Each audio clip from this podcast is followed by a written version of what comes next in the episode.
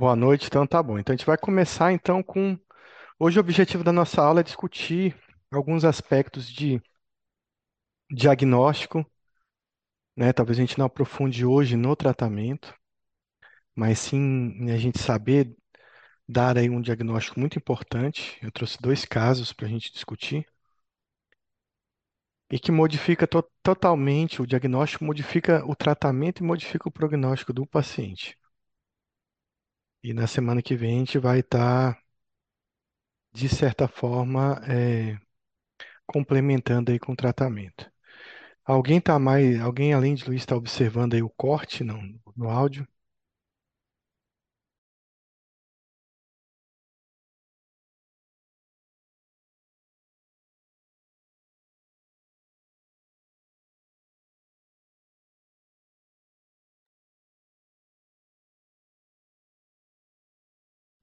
Bom, Luiz, pode ser sua, sua internet aí, né? Vamos, vamos dar uma olhadinha, qualquer coisa vocês me informam. Então, o caso clínico é, é um caso simples, mas a gente tem que prestar atenção em algumas questões desse caso. Então, primeiramente, é LPF do sexo masculino, 38 anos de idade. Ele sofre de um vazio no peito, é a queixa principal dele, pensamento de morte não consegue fazer mais nada, ouço as vozes de uma mulher dizendo que não presto. Então a gente já vem aí, né, a questão talvez de sintomas relacionados à ansiedade ou de humor, uma perda funcional e tem essa história de um ouvir uma voz de uma mulher, então talvez uma alucinação auditiva. Isso já faz a gente já abrir o leque para um monte de doenças, né? Então, a esposa, talvez seja informante, relata que o paciente teve depressão há 16 anos, quando ela estava grávida do filho mais velho deles. Na época, a LPF vinha em uso de cocaína quase que diário. Ele apresentou o quadro depressivo com muito retardo psicomotor, certeza de que estava morto e alucinações auditivas, com mulheres falando sobre sua moralidade. Então, nesse momento aqui, ele está no uso de uma substância. Então, ele fez uso de fluoxetina, chegando a 80 miligramas ao dia, e também risperidona na dose de 3 miligramas, com o melhor importante do quadro. Aos seis meses de tratamento, a risperidona foi descontinuada lentamente, de 3 para 1 miligrama em, pra, para 1 miligrama em 3 meses, na verdade, parece que foi feito 3, 2 e 1 nesses três meses. E depois ela foi retirada com o melhor importante desse quadro. A fluoxetina foi mantida por mais de um ano. Então, ele retirou a risperidona e manteve a fluoxetina. Aos 26 anos de idade, então, eu, alguns anos depois, ele volta a apresentar sintomas depressivos mais leves e desde então, a esposa relata que o paciente apresenta insônia, perda ponderal de 10 quilos durante o período, cansaço, sem ânimo para as atividades diárias. Esse quadro flutua, né, com períodos onde ele retorna às suas atividades normais, com funcionalidade preservada, e com períodos onde se mantém, onde mantém os sintomas depressivos. Então, ele tem uma longa história, né, de episódios depressivos. O primeiro aí durante o ou após uma fase de consumo de cocaína, mas parece que mesmo sem consumir cocaína, ele volta a apresentar esses episódios de depressão. Então, não fez mais uso de cocaína ou outras drogas desde então.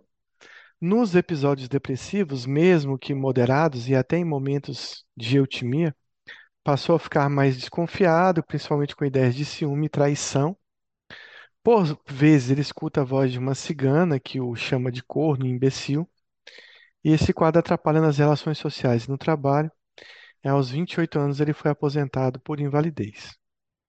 Na consulta, ele apresenta insônia, cansaço, sem ânimo para as atividades diárias, anedonia, dificuldade de concentração.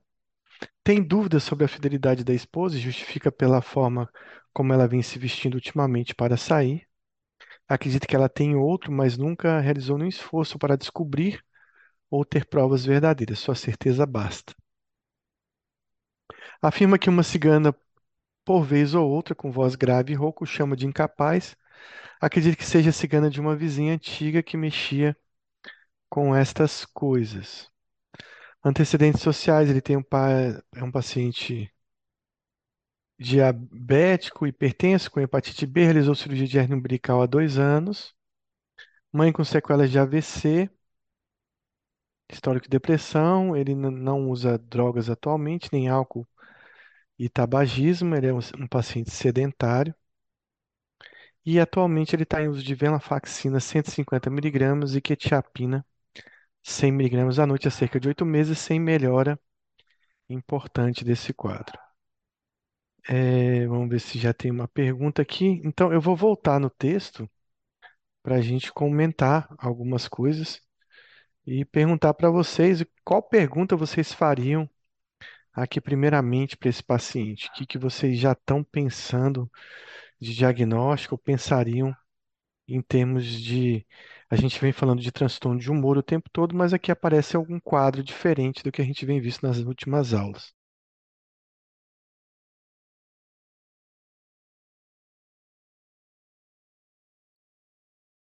Então, assim, eu acho que esse é um paciente que, desde o início, a gente consegue observar, já pelas queixas principais dele, que é um paciente com uma doença do humor, é lógico. Aqui fala-se no texto, né, todo instante, sintomas depressivos, sintomas depressivos. É, mas tem uma psicose associada. Então, existe um histórico de, de crise psicótica, ele está vivenciando uma crise psicótica nesse momento. Tanto que a gente vê aqui na parte do texto que fala sobre a questão desses sintomas específicos no período atual. Então, mesmo sem uso de cocaína e outras drogas, ele relata, né? Então, existe a observância que ele fica mais desconfiado, principalmente com ideias de ciúme e traição. Então, são. Será que são ideações deliroides? Será que são delírios de ciúmes? Delírio de conteúdo paranoide? E ele escuta essa voz dessa cigana, né, que tem uma, um comentário depreciativo sobre ele. E tanto esse quadro psicótico, né, atrapalhou a vida dele, levando ele a, a uma aposentadoria. Depois a gente vê na sequência que ele mantém esses sintomas depressivos e ele tem, ele reafirma esses delírios, né, ou ideações deliroides de ciúme, questionando a fidelidade da esposa. Uma coisa que acontece sempre, né, num quadro delirante é que o paciente ele tem certeza, muitas vezes, sem ter nenhum dado objetivo sobre aquilo que está acontecendo. Então, ele não tem nenhum dado sobre traição, ele não tem nenhuma evidência sobre essa traição, mas ele geralmente, o paciente, quando está em delírio, ele justifica é, com uma explicação, digamos assim, subjetiva, né? Uma explicação muitas vezes, ou às vezes bizarra, ou às vezes pouco estruturada, para afirmar a certeza daquele evento. Então, ele não tem muitas provas, mas ele, a certeza dele quanto a essa infidelidade basta. Geralmente, o paciente, uma pessoa que se sentiria atraída, iria buscar alguma evidência, né? Seria natural buscar algum tipo de prova. E geralmente esses pacientes eles não buscam uma prova específica e vivem anos ali com, com reclamando da situação, mas sem nenhum comportamento esperado, um comportamento habitual que outra pessoa teria. E por fim, ele de novo reafirma que tem uma voz dessa cigana, que tem essa cigana, e que ele acredita ser uma cigana, será um espírito, alguma coisa de cunho místico religioso relacionada a uma vizinha que ele teve. Então, a gente tem um delírio, delírios paranoides, de desconfiança, delírios relacionados à questão do ciúme e traição, e essas alucinações auditivas que vêm acompanhado de um delírio místico religioso em relação à figura que fala juntamente com ele. Só que a gente vê que isso começou a acontecer há 16 anos atrás, quando ele vinha em uso de cocaína. Então a pergunta é: esse quadro psicótico dele é decorrente do uso de cocaína ou não? Esse quadro atual é decorrente do uso de cocaína? Será que a cocaína desencadeou alguma doença nele? É, ainda está fazendo efeito? Quanto tempo eu devo esperar que um paciente que use cocaína e tenha um quadro psicótico? Depois de quanto tempo eu espero que ele não apresente mais sintomas psicóticos? Vamos ver se alguém quer comentar alguma coisa sobre isso.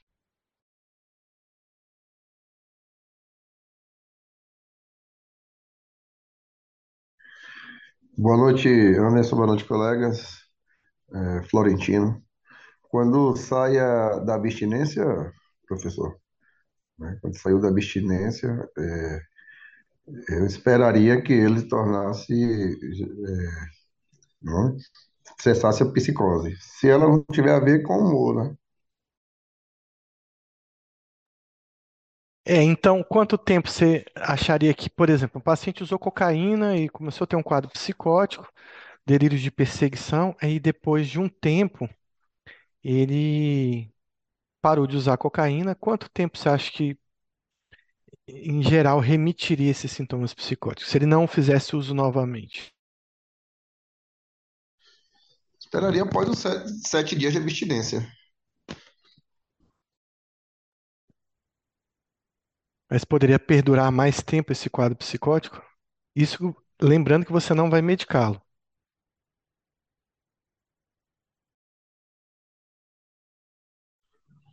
Hum, não sei, não sei.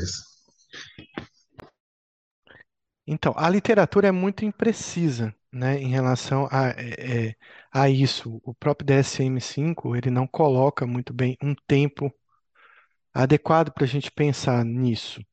O que a gente tem aqui é uma psicose secundária, né? Secundária ao quê? À cocaína, provavelmente, e secundária a essa depressão. A gente não sabe, como você colocou agora, até que ponto a depressão gerou a psicose, ou até que ponto foi a cocaína que gerou a psicose. Provavelmente as duas coisas juntas. Provavelmente a- o uso de cocaína deve ter desencadeado o primeiro episódio depressivo, ou facilitado esse episódio depressivo. Lembrando que a cocaína é uma substância euforizante. Você vê pacientes desenvolverem quadros de hipomania, de mania com o uso da cocaína. Mas, assim como na doença bipolar, os quadros depressivos são mais frequentes que os quadros de euforia. Então, você tem um efeito euforizante no momento do uso, mas posteriormente, na fase de abstinência, do crash, nas fases dos dias seguintes, o paciente geralmente tem um quadro depressivo. E o uso crônico de cocaína pode facilitar quadros depressivos. E até o paciente vir buscar a cocaína como uma forma de se medicar. Ele começa a usar cocaína, ele começa a ficar deprimido nos intervalos do uso, ele começa a buscar o uso de cocaína para compensar essa depressão, ainda aumenta o consumo de cocaína, mas vai chegar num ponto que essa depressão vai se sobressair, mesmo que durante o uso ele tenha um, um efeito euforizante temporário. Então a cocaína pode levar a um quadro depressivo. E esse quadro depressivo, esse uso de cocaína, provavelmente levou esse quadro psicótico dele. Então, qual é o tempo, né, que a gente geralmente conta? Porque também isso pode ser o início de uma doença, de uma esquizofrenia, por exemplo. Em geral, três meses. Medicado ou não, a gente espera que esse paciente tenha uma remissão desses sintomas psicóticos em três meses. Se passado três meses sem uso de cocaína, medicado ou não, e principalmente medicado, o paciente mantém os sintomas psicóticos, ou ele está dentro de um grupo que é exceção, que vai manter esses sintomas psicóticos por tempo mais prolongado, ou ele realmente tem uma doença psicótica que se iniciou e começou a se desenvolver ali. Possivelmente, talvez uma esquizofrenia que tenha se iniciado com esse uso de cocaína. O fato é que essa psicose agora atual dele, né, que ele usou, que, que ele fez uso da fluoxetina de risperidona, provavelmente é secundária ou essa cocaína ou essa depressão. E uma coisa que a gente sempre pergunta quando um paciente chega para a gente com sintoma psicótico é se essa psicose é secundária ou uma psicose primária. Isso tem uma diferença muito grande na hora de tratar e na hora de fazer diagnóstico. O que, que eu considero psicose primária? Tudo que está relacionado ao espectro da esquizofrenia.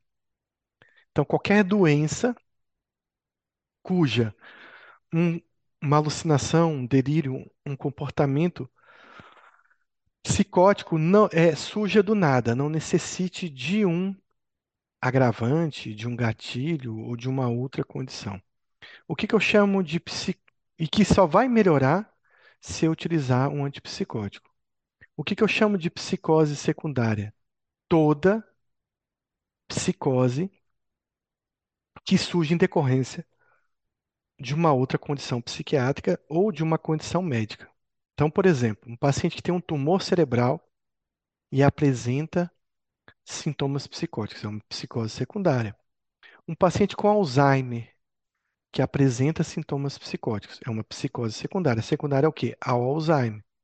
Um paciente bipolar que apresente um episódio de mania e está psicótico. Por que, que ele está psicótico? Porque ele está em mania. Se a mania se resolver, a psicose passa. Paciente com depressão e psicótico, por que está deprimido? Por conta de uma depressão, geralmente uma depressão grave. Então, se a depressão se resolver, ele melhora da psicose. Um paciente psicótico em decorrência de uso de corticoide ou de qualquer outro medicamento. Então, o que causou, ou de uma substância ilícita, o que causou essa psicose foi essa substância. Retirada a substância, provavelmente a psicose vai se resolver. E isso geralmente tem um tempo de três meses para se resolver.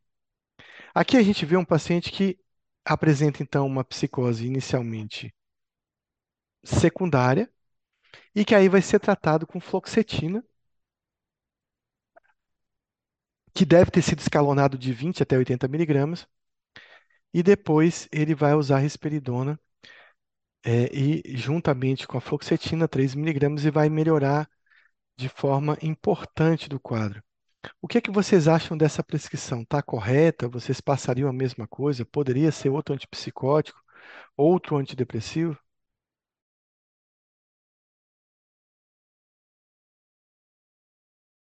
Vocês acrescentariam algum outro tratamento para esse paciente?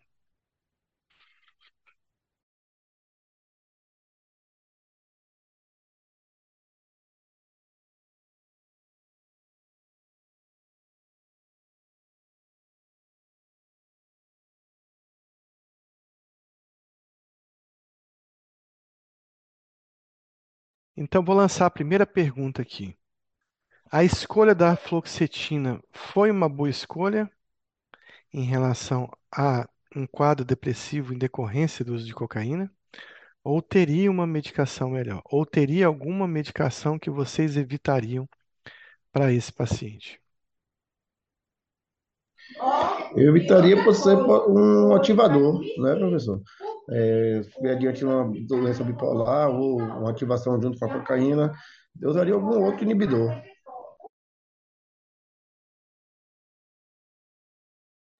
A Alana também acha que é uma droga muito ativadora. Sim, mas um paciente com dependência de cocaína, é, qual o problema dele ter ativação? Qual é o problema que vocês estão vendo aí? É a questão dele fazer mais agitação psicomotora, suicídio? Porque quais são os- o- alguns dos sintomas da abstinência da cocaína, né? Então, é a fase do crash, inicialmente o paciente fica mais agitado, ele fica com mais craving, ele quer usar cocaína, mas depois ele entra numa fase, numa segunda fase, onde ele tem mais anedonia, mais anergia, mais sono, mais sintomas de cunho depressivo, né? Então, talvez a, a fluoxetina ajudaria nesse processo. Na verdade, não tem nenhuma contraindicação de você usar fluoxetina na dependência de cocaína, como também não tem de nenhum outro inibidor, especificamente falando. Então, não haveria nenhum problema de usar fluvoxamina, de usar paroxetina ou qualquer outra medicação. Talvez a gente teria alguns problemas com alguns medicamentos para cocaína. Então, qual vocês não passariam como antidepressivo?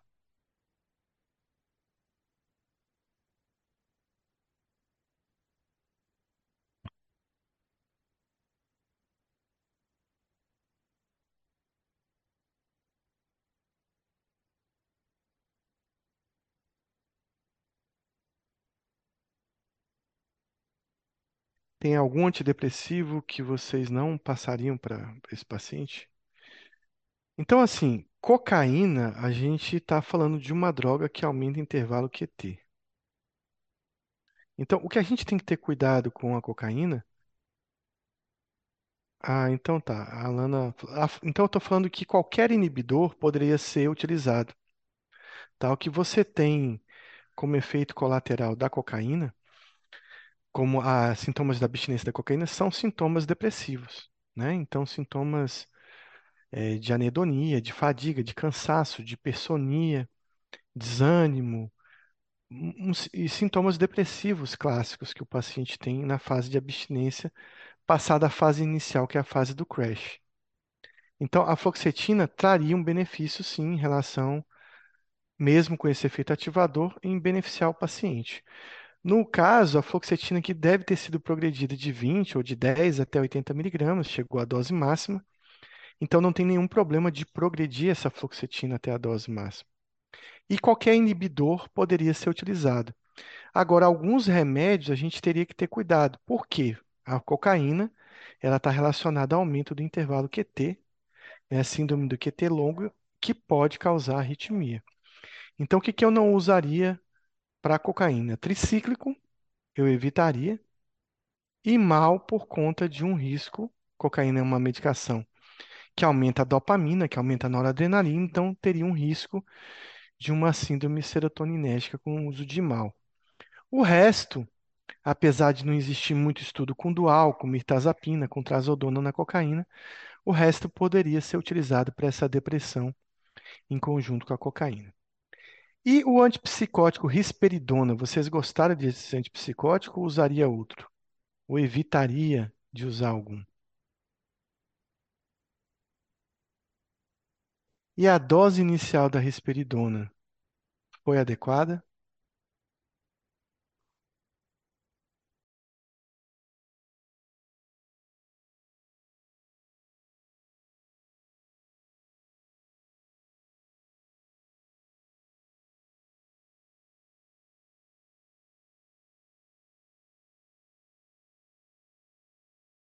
Então, a ideia é que, assim, risperidona, a Lana está falando assim, começando a utilizar com 1 miligrama.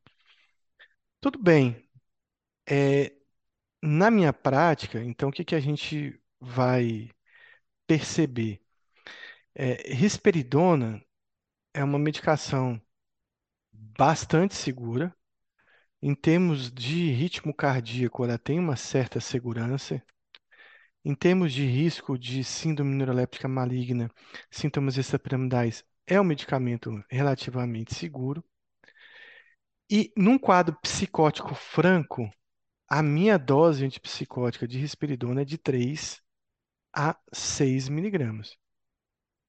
Eu não pensaria em menos que isso.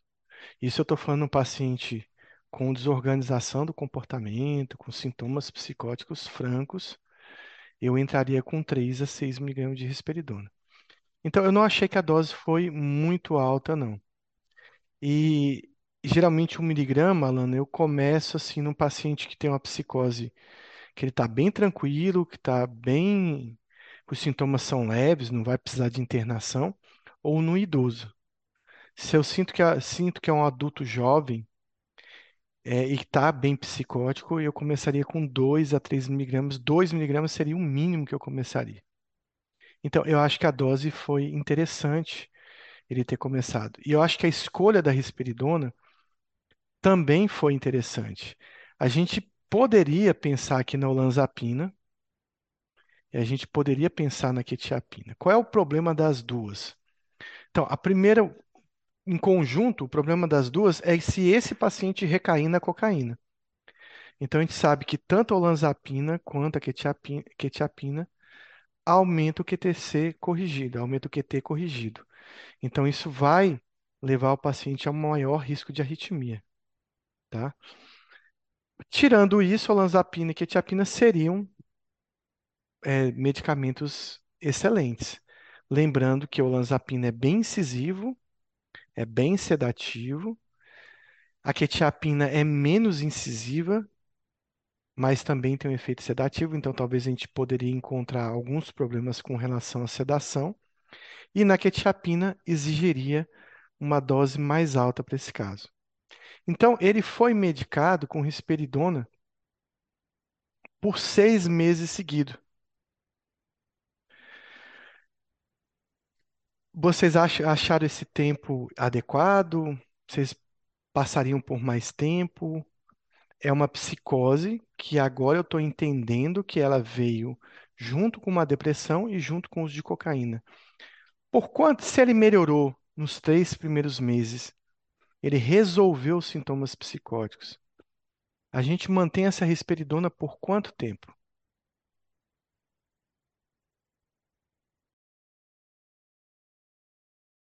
Então vamos pensar, você passou risperidona 3 miligramas,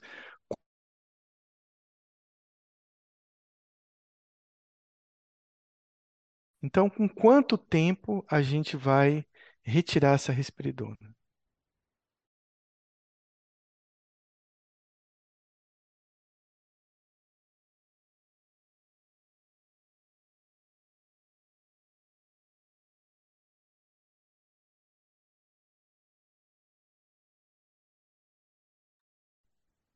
Então, Alana, essa é uma dúvida que também a gente tem, que nenhuma literatura fala muito bem para a gente quanto tempo a gente deve manter esse antipsicótico. Mas, se o paciente resolveu os sintomas psicóticos dele em torno de um a três meses, principalmente no primeiro mês, eu acho que o antipsicótico deve ser mantido, talvez não nas doses iniciais, mas pelo menos por um período de seis meses a um ano, como você colocou. Isso é para a gente garantir que ele não tenha nenhum retorno aos sintomas psicóticos iniciais. Tá? Então, é, 3 miligramas foi reduzido aí, né, de, é, depois de seis meses, ele ainda fez um período de redução, então o tempo total que ele usou foi nove meses, seis meses com a dose plena e três meses depois de redução. Então, aí foi um tempo adequado, né? De seis meses a um ano, ele retirou em, em nove meses, então foi um tempo adequado para ele perceber se o paciente ia reapresentar sintomas psicóticos. Depois a gente vai ter alguns slides explicando como é que a gente trata esse tipo de dependência, esse tipo de psicose secundária. Então, qual o esquema para reduzir a dose do antipsicótico depois que a psicose foi solucionada? Bom, isso varia, isso é uma coisa empírica também, né? Você não vai ver em livro, ah, você reduz a cada mês, a cada 15 dias. Depende muito da necessidade da redução. Então, por que que você está reduzindo é, esse antipsicótico? Então, tem uma redução programada, eu estou reduzindo porque está na hora de reduzir, eu não tenho pressa, o paciente não tem, não tem pressa. Então, eu posso fazer da minha maneira, pensando em quê? Pensando em reduzir lentamente e observar se reaparece algum sintoma. Então, essa é a melhor forma de reduzir um remédio. Quanto mais lento for, melhor você observa alguma recidiva ou recaída de algum sintoma. Tem a retirada a pedido, ou seja, o paciente ele não quer mais tomar o remédio. E aí ele que vai estipular e combinar com você a pressa dele. Não, eu quero tirar esse remédio, não quero estar tomando ele daqui uma semana, daqui um mês, daqui a três meses. Você vai negociar com ele. Não, mas vamos retirar devagar, a gente vai tirar um miligrama por mês. Então, vai muito do paciente. Eu já tive paciente que falou assim: não, eu quero reduzir em uma semana. E se o paciente estiver irredutível, e houver uma segurança para fazer isso, você deve tentar se adequar ao máximo ao pedido dele. Até porque ele já está assintomático, ele que toma remédio, ele está com o juízo crítico preservado, ele tem o direito de retirar o remédio da forma que ele quiser. A gente vai tentar ajustar essa vontade dele a uma forma mais técnica, digamos assim, da, prescri da nossa prescrição. E tem a retirada por efeitos colaterais, que ele não teve. Então, essa retirada também deve ser o mais breve possível. Se for uma distonia, um sintoma parkinsoniano, eu posso colocar um anticolinérgico, um biperideno, Fenergan e ir retirando mais devagar. Se for uma catisia, se for uma síndrome neurolética maligna, a, a suspensão do remédio é imediata. Então, você vai de 3 miligramas para 0 miligramas no mesmo dia. Mas, em geral, pensando na risperidona, eu acredito que na risperidona você retiraria 1 miligrama por mês. Seria uma retirada interessante como foi feito.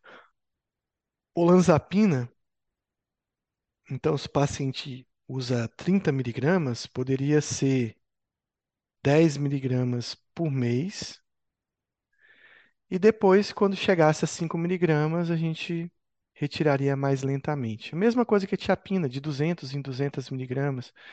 Então, é uma coisa muito empírica. Bom, a Alana pergunta se quando troca um antipsicótico por outro também tem que fazer desmame. Depende muito, pessoal, do antipsicótico, é, depende muito da literatura. O Stoll, ele sempre traz, lá no fim de alguns capítulos, algumas formas de você, por exemplo, tirar a risperidona e introduzir olanzapina. Depende muito também do que você, por que você está fazendo a troca.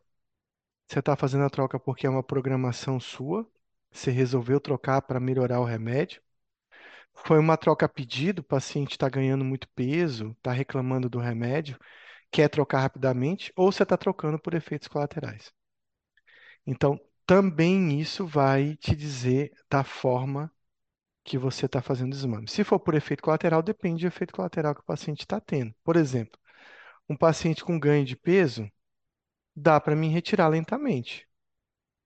Ah, um paciente que está fazendo distonia aguda, eu tenho que retirar abruptamente.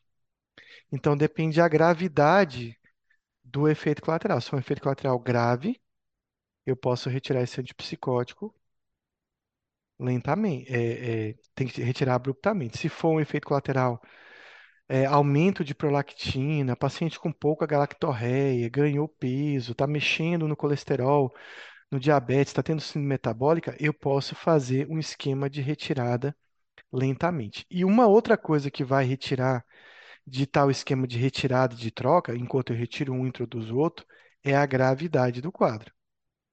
Então, você tem um paciente que depende de 6 miligramas de risperidona e você quer fazer uma troca por olanzapina, você tem que desmamar essa risperidona bem lentamente, porque você pode ter uma reagudização do quadro a qualquer momento. Lembrando que nessa troca de risperidona para olanzapina, por exemplo, eu estou trocando de um remédio muito potente, muito incisivo, para um remédio menos potente. Então, eu estou deixando o paciente mais descoberto. Se eu vou trocar risperidona por quetiapina, aumentou ainda mais essa demanda. Eu estou trocando um remédio muito potente por um remédio bem menos antipsicótico. Se eu pensar na troca de uma risperidona por um aripiprazol, então, mais ainda, eu estou trocando um remédio potente por um remédio menos potente. Nessas trocas, quanto mais tempo você manter a, a risperidona para ser retirada, quanto mais você demorar a retirar a risperidona, mais segurança você vai ter nessa troca. Então, aquele esquema do stall é bom? É bom, mas na prática você vai ter que analisar quadro a quadro e vai ter que analisar a história de cada paciente. Então, a, a gente está aqui analisando um paciente que teve uma psicose, secundária ao uso de cocaína, que teve um quadro depressivo, que foi medicado com fluoxetina de forma adequada, foi medicado com risperidona de forma adequada, pelo tempo adequado.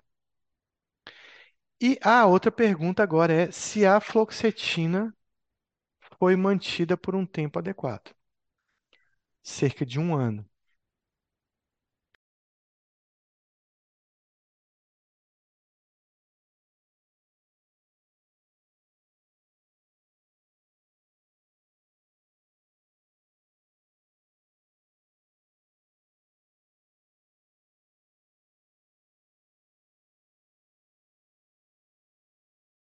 A Alana disse que sim, mas parece que está mudando de ideia. Ah, então, o episódio depressivo dele. Bom, ele teve uma depressão com muito retardo psicomotor. Ele estava dizendo que estava morto e teve alucinações auditivas. Então, eu imagino que foi um, um episódio depressivo grave.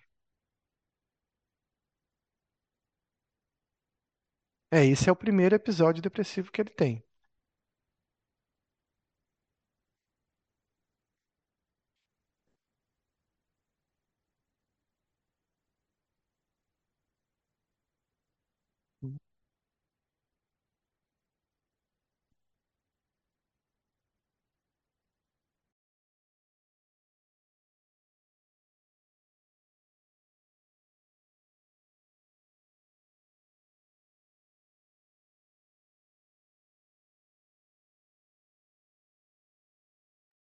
É, então, quanto tempo vocês deixariam um antidepressivo? Por exemplo, eu tô com, eu tô com uma depressão, comecei a tratar, é, de repente no segundo, terceiro mês eu melhorei dessa depressão. Quanto tempo você manteria sendo o primeiro episódio? Um ano, no, no seu caso, né, que eu te conheço. Mas esse paciente aí, eu acredito que uns dois, três anos, ou talvez nunca, né? Um paciente aí que você tem que acompanhar direitinho, porque ele pode ter recaído essa, pela gravidade do quadro. Então tá, então assim, ele é um, um paciente que teve uma, um uso de cocaína, ele teve uma depressão psicótica e, independente de ser psicótico ou não, a gente calcula, né, mais ou menos o tempo de uso de um antidepressivo assim. É o que a literatura vai falar, tá? É que o Stardi vai falar para você. E ele não define, ele não distingue se a depressão foi psicótica ou se foi uma depressão moderada ou grave. Então, ele coloca que você tem que ter um período de seis a nove meses assintomático. Ou seja, você teve um período em que o paciente fez uso do medicamento e teve um uso de manutenção. Teve um período de tratamento agudo da doença e teve um período de, de manutenção do remédio. Para o primeiro episódio da depressão, você precisa de usar a medicação por seis a nove meses, de forma que ele esteja sintomático. E aí sim, se você quiser estender, vai ser um acordo com o paciente. Ah, não, ele prefere seguir tomando, não, ele quer retirar o remédio. Mas esse é um período de segurança. Então, eu acredito que esse um ano aí tenha sido suficiente para ele, mesmo que tenha sido uma depressão psicótica. Depois, no segundo e terceiro episódio, aí sim você vai discutir um tempo maior. E talvez esse tempo maior seja aí dois, três, dez anos, vai ser o que o paciente geralmente aceitar. Quanto mais tempo, melhor, até porque ele tem uma, uma chance grande, a gente viu isso nas aulas passadas, de ter uma recaída, de ter uma recidiva, né? De ter um novo episódio de doença mais na frente. Se ele está no terceiro episódio, ele tem 100% de chance de ter o quarto. Então, talvez aqui seja um paciente com chance de usar cronicamente essa, esse, esse medicamento. Então, de certa forma, o tratamento dele não foi errado. Esteve correto. Vocês pensariam em outra medicação aqui nesse contexto? para esse paciente?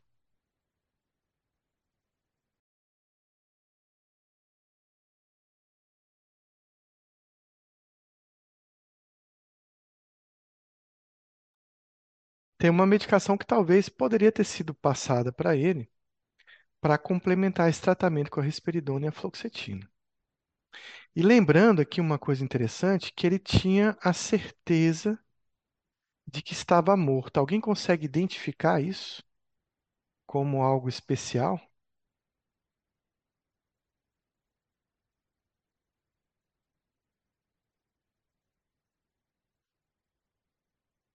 Síndrome de?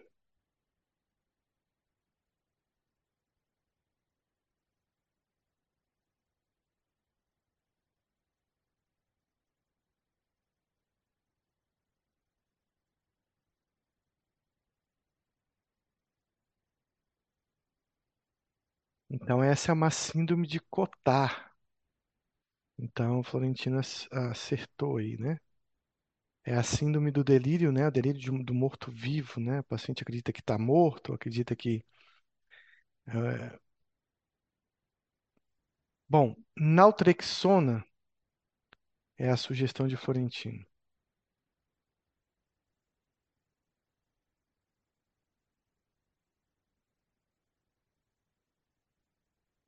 Não. Gustavo também sugere, sugere naltrexona. Não, pessoal. Ele é viciado em quê? Cocaína. Se ele é viciado em cocaína, qual medicamento poderia ser utilizado para ele lidar melhor com o craving, com a fissura da cocaína?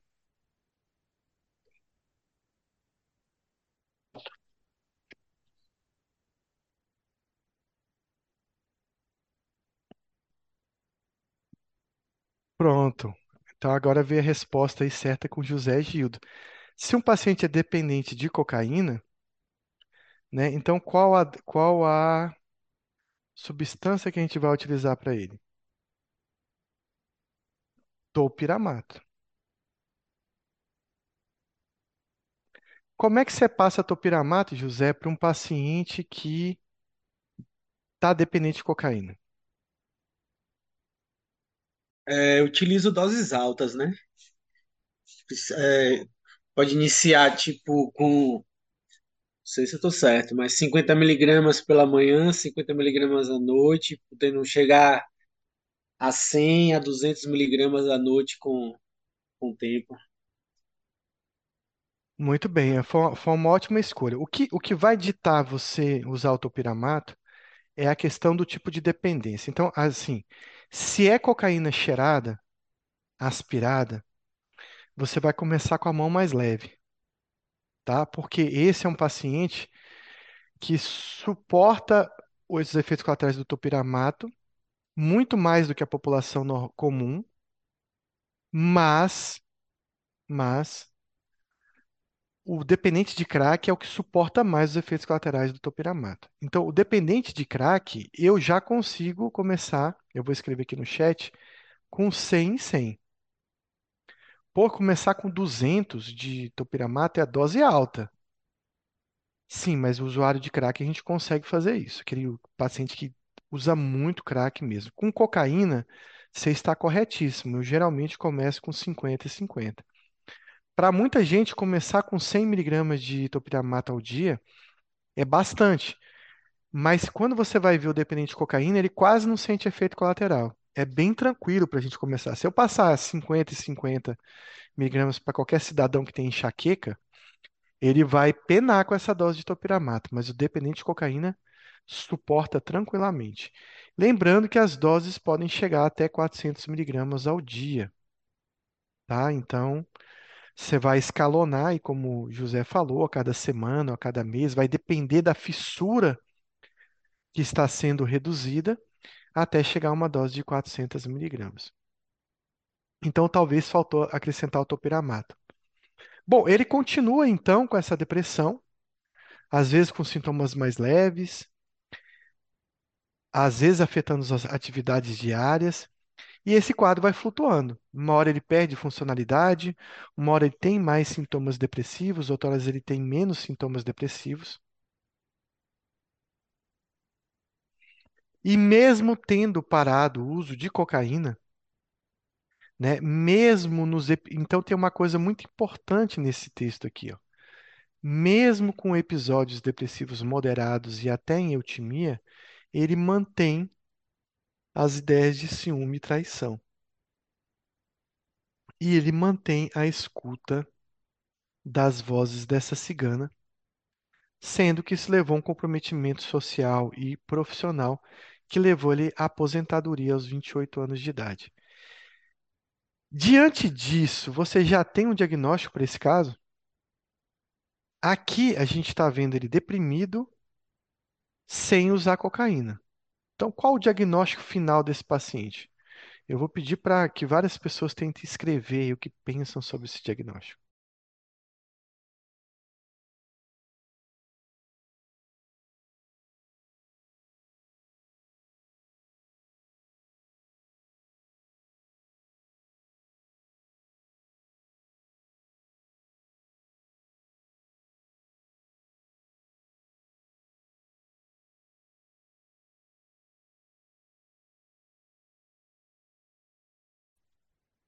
Eu pensei também afetivo. Tá me ouvindo, professor? Eu tô tendo muito problema na net aqui. Agora Jeito sim, Luiz, não. estamos, estamos te É, ouvindo, estavam com saudade. tá, te- tá me ouvindo? Estamos ouvindo. É, a internet tá uma merda. Não tô conseguindo pegar muito da aula, não. E- Mas depois eu, eu vejo.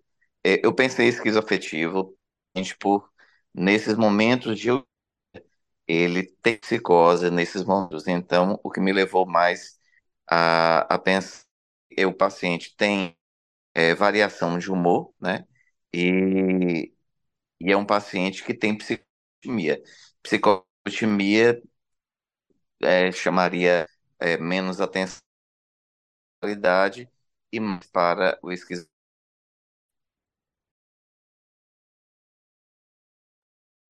Agora a gente viu cortando bastante aqui. Então, Kalila também pensa no esquizoafetivo. Por qual motivo? Se quiser escrever ou falar. Florentino numa depressão psicótica e Maria na esquizofrenia. A pergunta é: esse paciente tem uma psicose primária ou secundária?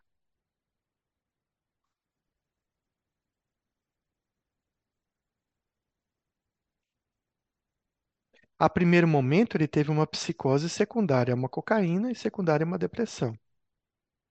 Ele mantém esse quadro psicótico ao longo do curso da doença dele. Essa psicose, agora, nesse momento, é secundária ou é primária? Então, Kalila está completando que inicialmente ela pensou que a psicose era secundária à cocaína. Sim, no começo, sim. Nesse primeiro parágrafo que a gente viu, essa psicose aqui é totalmente secundária ao uso da cocaína e à, depressão. Só que ele permanece ao longo do tempo mantendo essa psicose. Aí, reforçando aí o que Luiz disse, Kalila diz eutimia, ele tem psicose na eutimia. E é verdade. Olha, ele tem psicose com uma depressão moderada. Psicose na depressão só ocorre se a depressão for grave, pessoal. Se o paciente chegar no consultório e falar assim, olha, eu estou um pouco deprimida, estou sentindo um pouco de tristeza e estou ouvindo a voz de uma pessoa, essa voz não está vindo da depressão. Provavelmente, esse sintoma psicótico, ele tem uma outra origem. Para que uma depressão desencadeie um sintoma psicótico, a depressão tem que estar no seu alto nível de depressão. Para que uma depressão, para que uma mania, né, um, quadro de euforia cause um sintoma psicótico, ele tem que estar em mania, que seria no estágio máximo de euforia. Então, isso também ocorre na depressão. E o texto é bem claro, mesmo que ele tenha um episódio moderado, ou que ele esteja em eutimia, ou seja, nos momentos que ele está sem depressão, ele mantém a desconfiança, mantém as ideias de ciúme, mantém as alucinações auditivas. Então, esse sintoma psicótico, ele permanece mesmo na ausência de uma gravidade ou mesmo na ausência de um sintoma depressivo. Quando a gente tem isso, então a gente tem o diagnóstico de um paciente com transtorno esquizoafetivo. De que tipo esse esquizoafetivo? Tipo depressivo. Tipo depressivo. Por que tipo depressivo?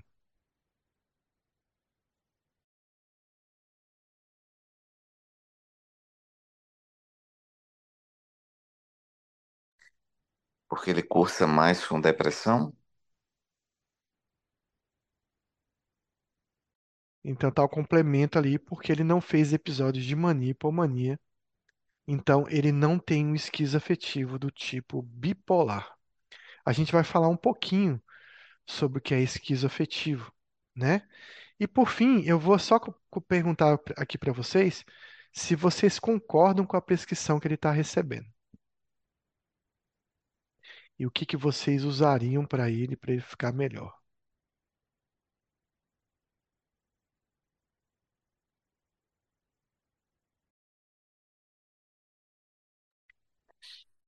É, eu acredito que eu usaria ah, um antipsicótico é, mais para depressão.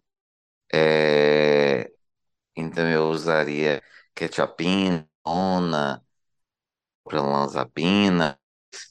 É, eu usaria.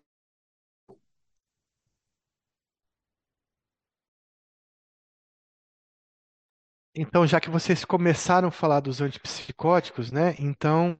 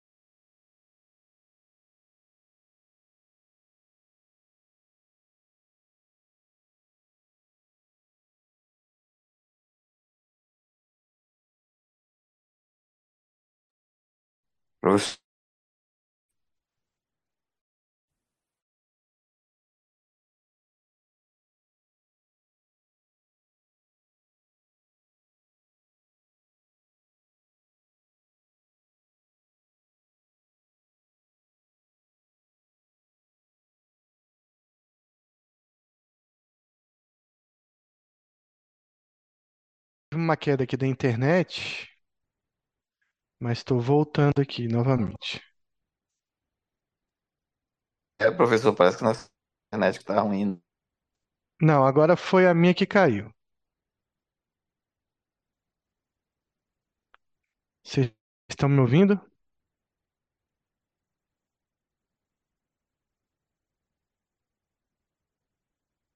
Pronto, agora foi a minha que parece que a internet todo mundo tá ruim hoje, né? A minha geralmente. Então, eu vou voltar aqui falando um pouco da quetiapina, foi onde eu parei, tá? Então, a quetiapina ela tem formulações de liberação prolongada, liberação lenta, é, rápida, de 50 miligramas sempre liberação prolongada, a de 100, 200 nós temos tanto prolongada quanto rápida e a de 300 sempre liberação prolongada. Qual a diferença de usar quetiapina de liberação lenta e prolongada? Bom, se eu quero uma quetiapina de liberação rápida, eu vou estar induzindo mais sedação. Então, por exemplo, passar 100 miligramas de quetiapina rápida vai fazer o paciente dormir mais rápido, né? Então, vai ser melhor para o paciente dormir de repente.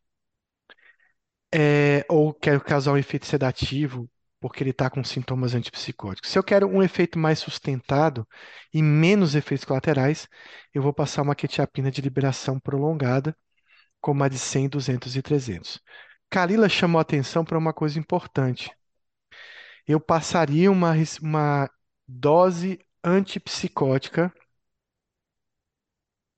da quetiapina. Isso porque a quetiapina ela é chamada de três quetiapinas. Então, você tem uma quetiapina que provoca mais sedação, que é uma dose que é em torno de 25 a 100 miligramas. Eu coloquei 50 como uma dose mediana, mas em torno de 25 a 100 é uma quetiapina basicamente para dormir.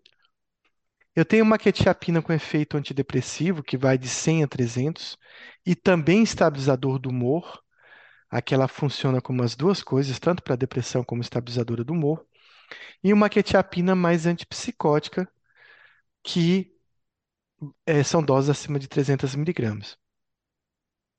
A liberação lenta tem melhor efeito, tem um efeito menos efeito colateral, e a liberação rápida mais sedativa. A quetiapina é utilizada tanto na psicose, doença bipolar, depressão ou impulsividade.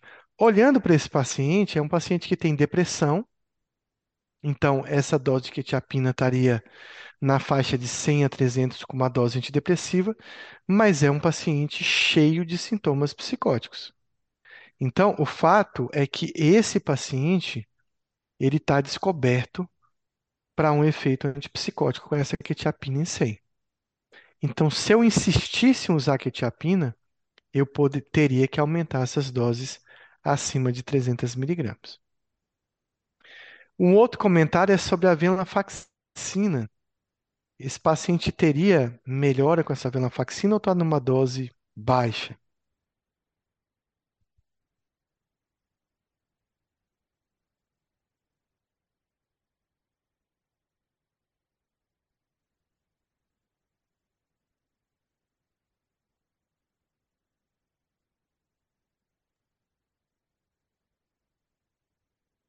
Que é que vocês pensariam dessa A venlafaxina? Já venlafaxina em uma dose de 150, ela já é considerada uma dose boa, porque ela você já vai ter o efeito aí é, já noradrenérgico também dela.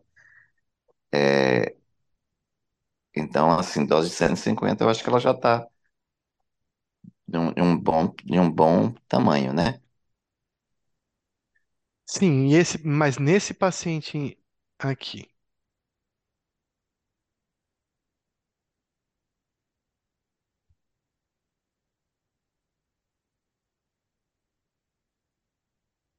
olha esse parágrafo aqui. Esse quadro flutua com períodos onde retorna atividades normais, onde mantém sintomas depressivos.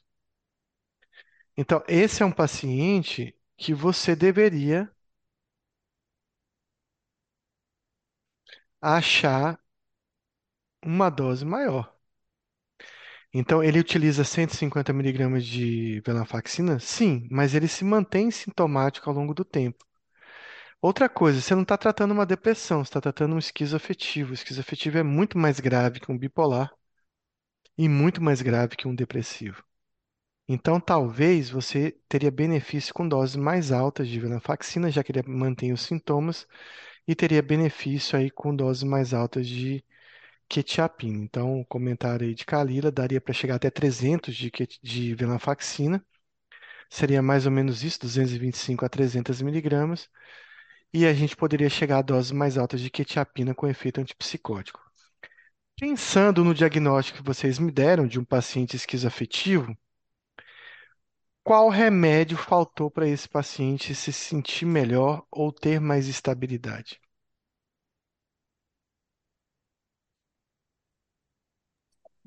Estabilizador do humor, Qual é o estabilizador do humor principal? lítio. Lítio. Então, aqui Carila já tinha respondido antes de você, Luiz. Lítio, pessoal, se você tiver um esquizoafetivo, essa é uma condição que você não deve titubear em relação ao lítio. Principalmente esse, principalmente esse, principalmente esse paciente que tem um esquizoafetivo do tipo depressivo, tá? Então, esquizoafetivo do tipo depressivo, você deve pensar sempre lítio. Ele não vai compensar muito bem essa depressão. Ele não vai compensar essa depressão mesmo que você utilize doses altas de antidepressivo, mas é um paciente que se beneficia muito com lítio, né? Ele traz isso por ter uma genética da doença bipolar. E, e ele responde muito bem ao lítio, coisa que não acontece no esquizofrênico. Então, o esquizoafetivo é uma mistura genética de um paciente bipolar com um paciente esquizofrênico. Então, ele tem uma grande melhora quando você associa o lítio para ele. Tá? Então, sempre pense nisso. Antipsicóticos Professor, no caso, anti... Ah, no caso do, de- desse paciente especificamente, é, quando o paciente tem um, é, é afetivo e, e no dele tendo a ter a psicose, o lítio não é tão indicado na psicose. É, caso aí, no, no, ele, no tipo depressivo, teria uma melhor indicação? Ou é, se ele tivesse uma mania, por exemplo, é, é que o lítio não, não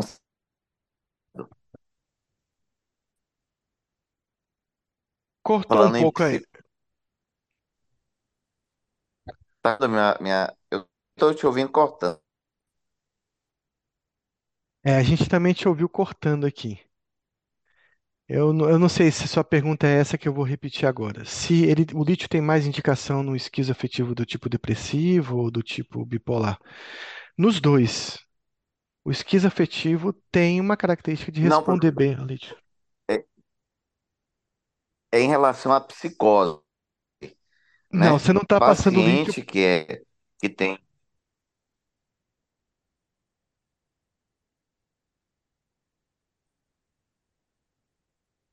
cortou novamente. Então vamos lá, Luiz, vê se você consegue escrever aí. Eu entendi. O lítio aqui, vamos lá. Então, você tem no esquizoafetivo dois sintomas importantes. Dois sintoma- sintomas que muitas vezes são até é, autônomos, eles são independentes. Você tem um conjunto de sintomas afetivos do humor e você tem um conjunto de sintomas psicóticos, certo? Quando você passa o lítio, você está visando os sintomas de humor. Não necessariamente o lítio vai causar uma melhora dos sintomas psicóticos. Exceto que, se ele tiver muito deprimido ou tiver, tiver em mania, isso vai favorecer o aparecimento de mais sintomas psicóticos. E quando eu evito essa depressão grave e quando eu evito essa mania, eu, de certa forma, estou diminuindo a intensidade dos sintomas psicóticos. Mas o lítio, ele visa a estabilização, digamos assim, dos sintomas afetivos, de humor, tanto no controle da depressão, quanto no controle das fases de euforia, caso seja um paciente esquizoafetivo do tipo bipolar.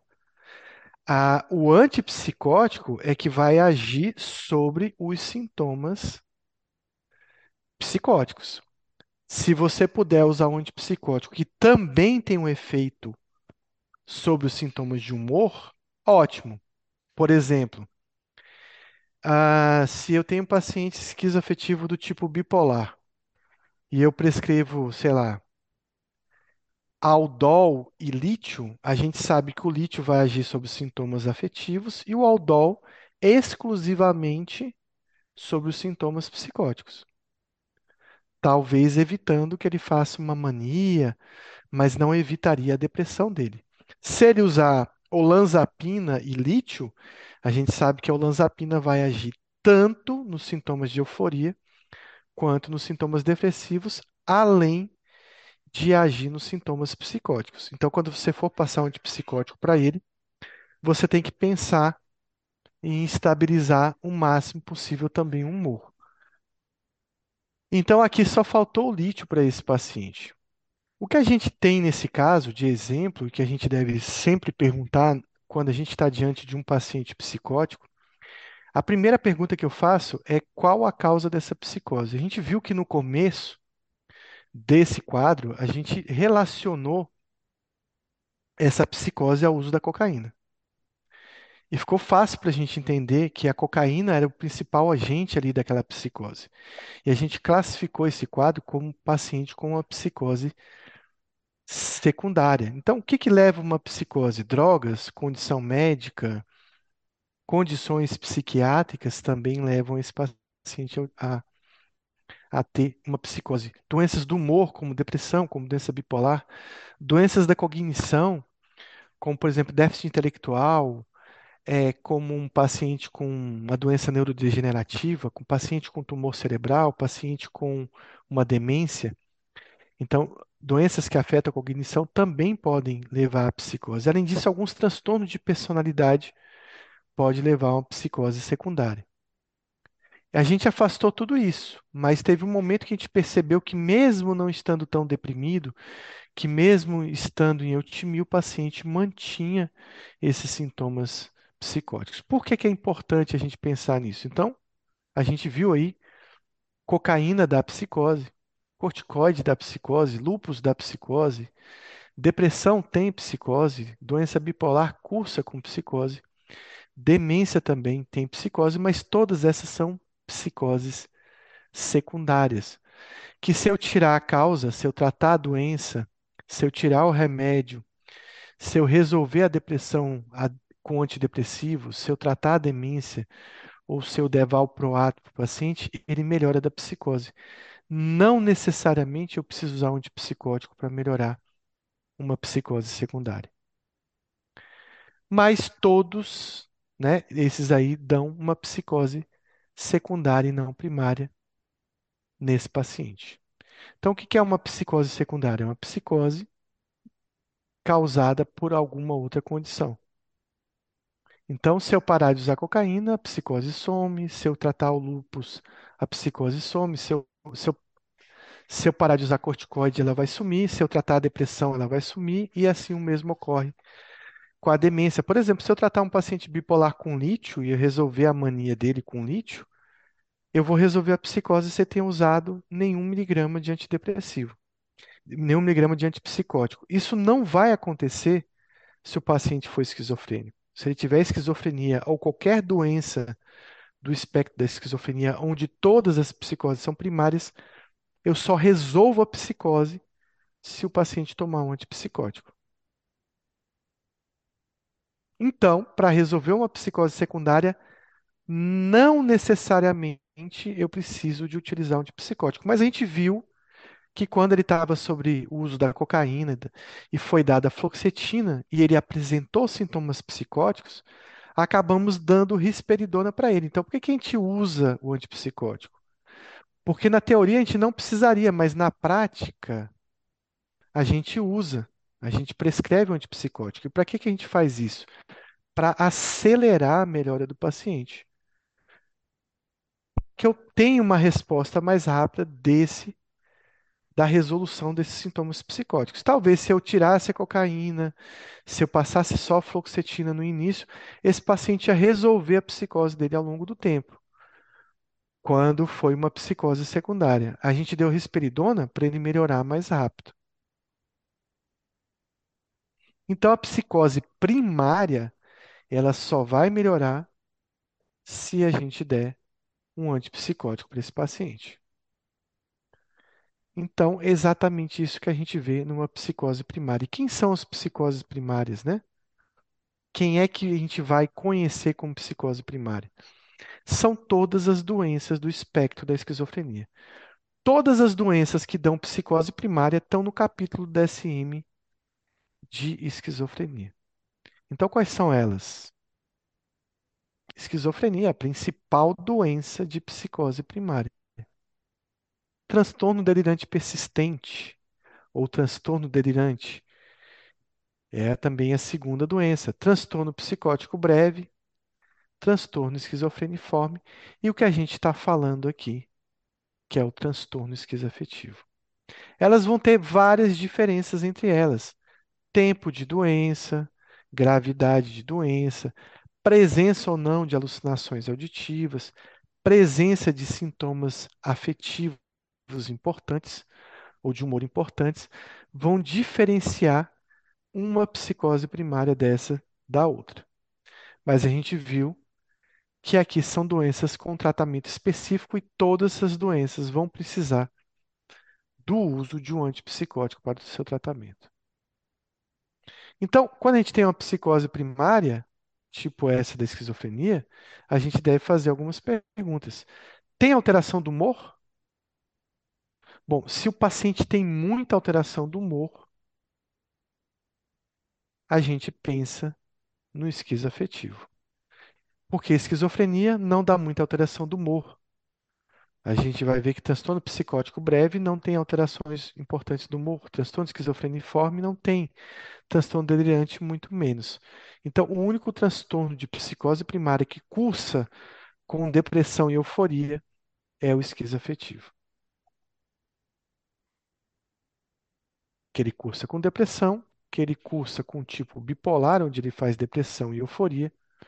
Então, esse é a doença chamada esquizoafetivo. Então, a gente viu que o diagnóstico desse paciente era um paciente com é, transtorno esquizoafetivo do tipo depressivo.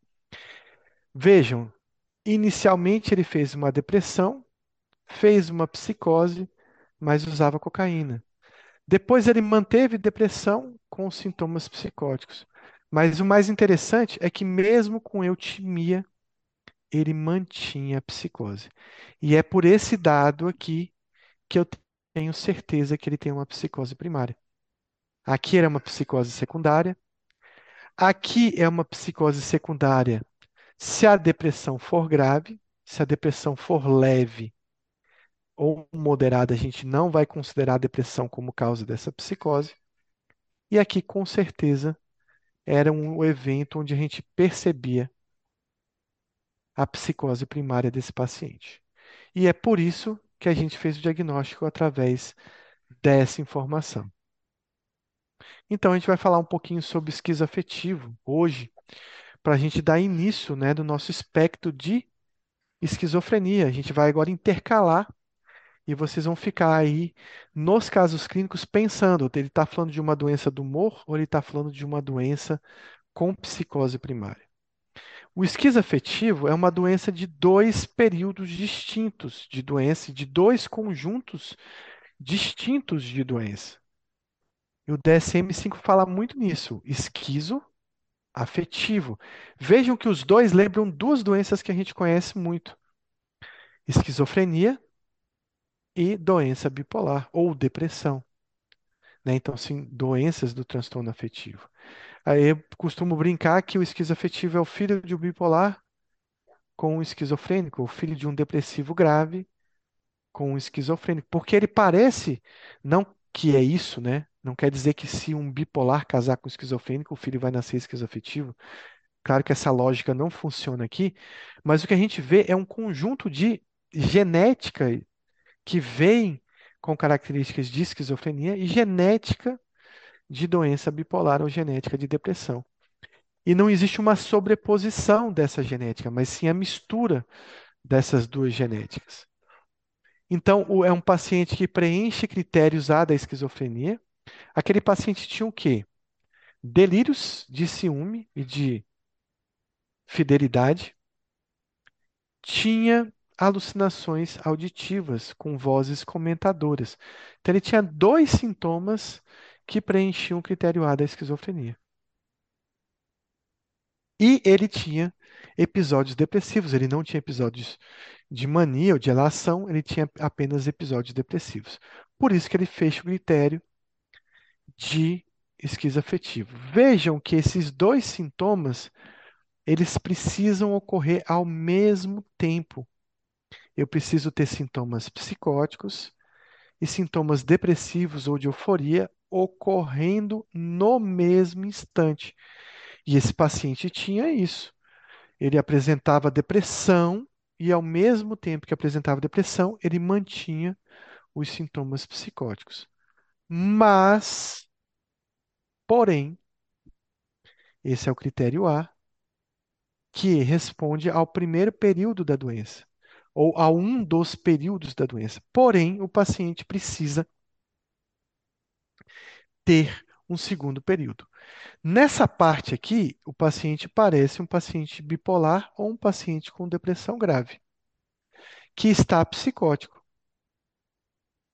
Nesse primeiro momento, parece que o paciente tem uma psicose secundária.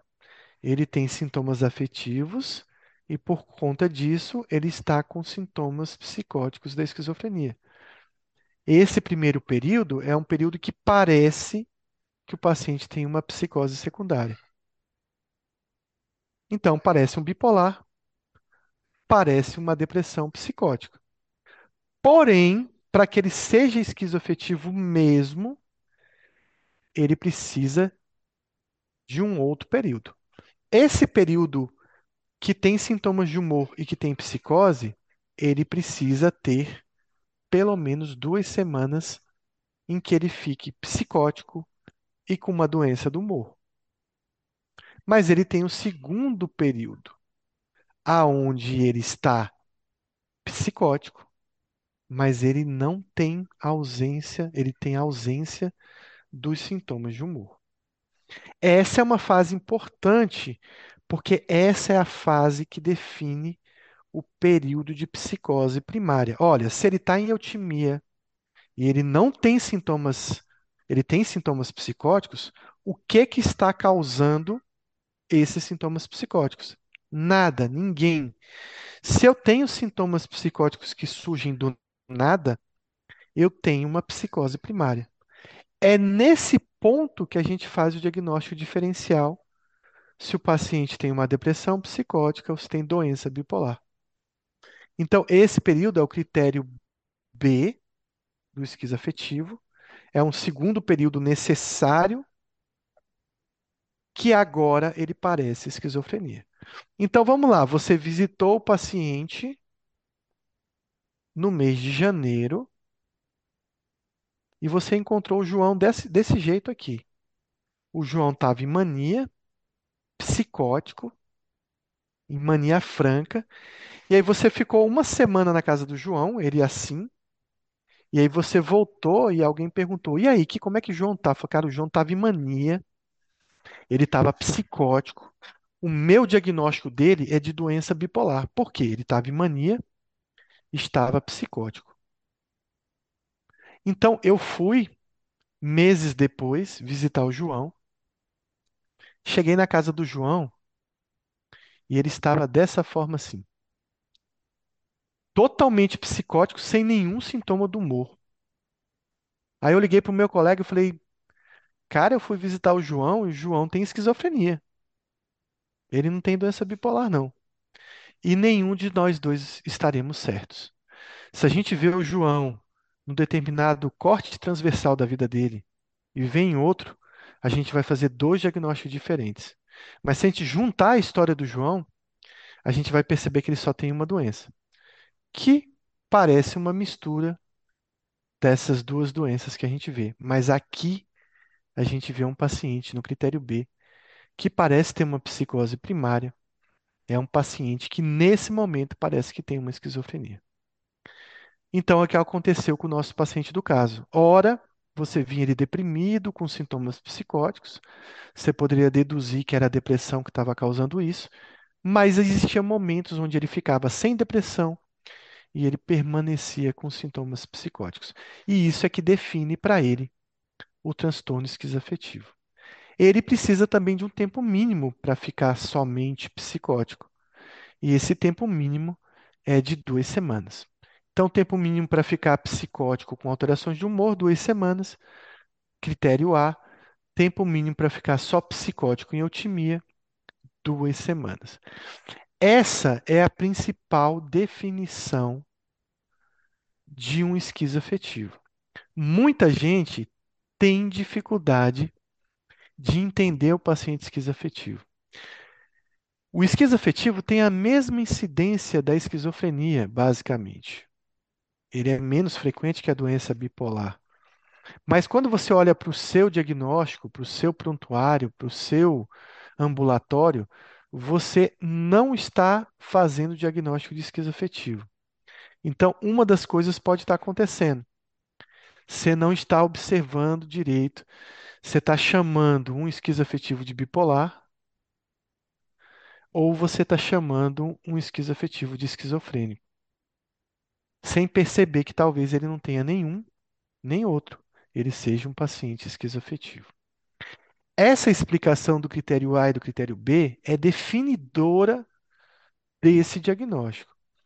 E aí eu pergunto a vocês se vocês têm alguma dúvida em relação a isso.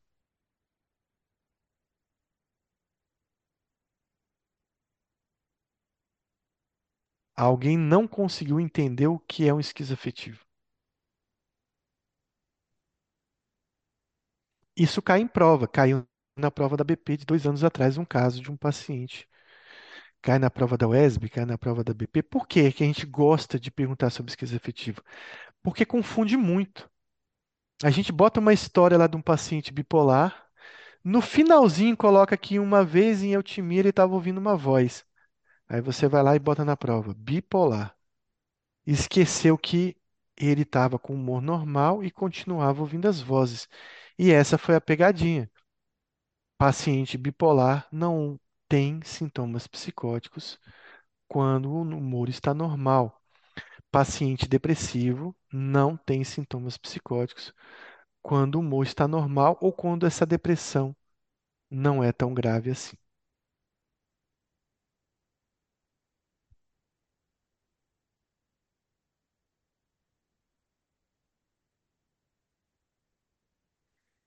Então, assim, é, não é tão difícil na prática, não, pessoal.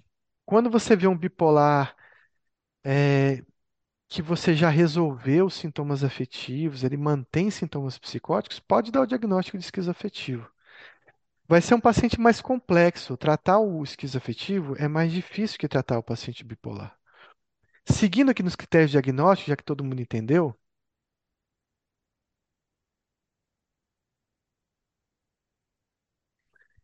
hum, é, então, assim, uma pergunta aqui de Alana é como é a cognição dele? Então, a gente vai falar um pouquinho sobre isso. Se- o- sempre os danos, né, do, do paciente. Você está falando cognição a longo prazo? Você está falando de danos cognitivos da doença? É isso? Pronto. Então, assim, a gente sabe que o doente bipolar grave, ele tem déficits cognitivos ao longo do tempo. Ele vai perder, ele vai ter um quadro demencial, digamos assim. Não tão intenso quanto uma esquizofrenia. Uma esquizofrenia é uma doença extremamente demencial, principalmente se a gente considerar o tipo de esquizofrenia. Então, a gente vai ter a esquizofrenia menos demencial que existe, que é a esquizofrenia. Qual a esquizofrenia dá menos demência, menos perda cognitiva ao longo do tempo? A gente vai falar nas, falar nas próximas aulas. Qual? Paranoide. Exatamente, a esquizofrenia paranoide é a que vai dar menos perda cognitiva ao longo do tempo. Qual a que dá mais perda cognitiva? Hebefrênica. Exatamente, hebefrênica é que dá mais perda cognitiva. Então, se a gente olhar, olhar um paciente com 40 anos, uma ressonância de um paciente com 40 anos com esquizofrenia hebefrênica, a gente vai enxergar um cérebro de 80 a 90 anos. Muitas vezes até parecendo um cérebro de Alzheimer, né? Bastante involução cerebral, principalmente de involução cortical, mas também de substância branca, ou seja, parece um cérebro muito velho. No esquizoafetivo, você vai ter uma degeneração, uma perda, um déficit cognitivo ao longo do tempo, mas que vai ser muito mais visto em teste neurocognitivo do que em imagem. E esse dano cognitivo vai ser mais severo do que na doença bipolar, tá? Porque o esquizoafetivo é mais grave que a doença bipolar. Então, o critério C do diagnóstico de esquizoafetivo, ele diz que os sintomas que satisfazem os critérios para um episódio do humor estão presentes na maior parte da duração do tempo ativo de doença. Por que que ele está falando isso, pessoal? Porque esquizofrenia tem sintomas do humor. Um paciente esquizofrênico pode ficar deprimido? Pode. Eu já vi paciente esquizofrênico em mania? Sim, Eu já vi paciente esquizofrênico fazer episódio de mania. Na, é, muitas vezes até me perguntei, será que eu estou errando o diagnóstico? Mas não. Você vê paciente esquizofrênico ficando eufórico, num surto psicótico. Em vez de ele ficar só psicótico, ele fica psicótico eufórico. Mas o que diferencia isso do esquizoafetivo? São a duração desses episódios depressivos e episódios de mania. No esquizoafetivo, a, a duração de tempo com sintomas afetivos é muito intensa. Na esquizofrenia é muito curta. E eu vou demonstrar isso agora. Vamos pensar no paciente com tempo de doença. Então, tem um paciente aqui que ele passou um tempo de doença com psicose e alterações do humor, e uma parte do tempo de doença em que ele apresentava só psicose. Então, a gente está falando aqui de um paciente esquizoafetivo. Agora vamos pensar esse paciente aqui, ó. Vamos acompanhar ele durante 20 anos. Então aqui ele teve um episódio de mania, passou um tempo psicótico, depois ele teve um episódio de depressão, passou um tempo psicótico, depois ele teve um episódio de mania de novo e passou um tempo psicótico. Qual o diagnóstico desse paciente? Esquizofrenia.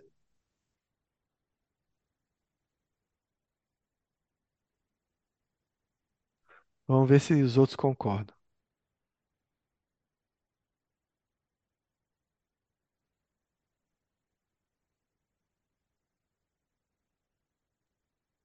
Qual o diagnóstico desse paciente?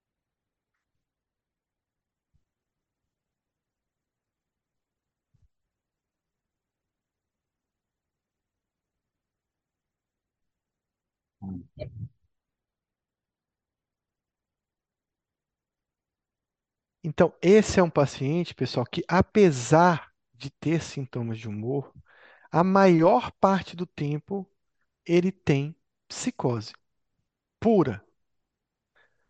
E se a gente comparar a quantidade de sintoma de humor com a quantidade de psicose primária, existe uma discrepância. Ele passa muito mais tempo psicótico do que com algum tipo de alteração do humor. Então, esse é um paciente com diagnóstico de esquizofrenia. Vamos ver um segundo paciente. Em 20 anos, ele teve psicose de humor, teve, sei lá, uma mania. Ele ficou eutímico.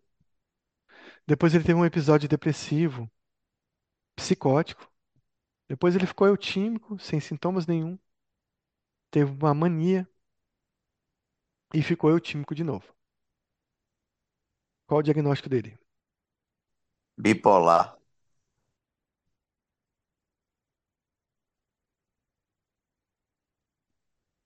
Alguém concorda, discorda?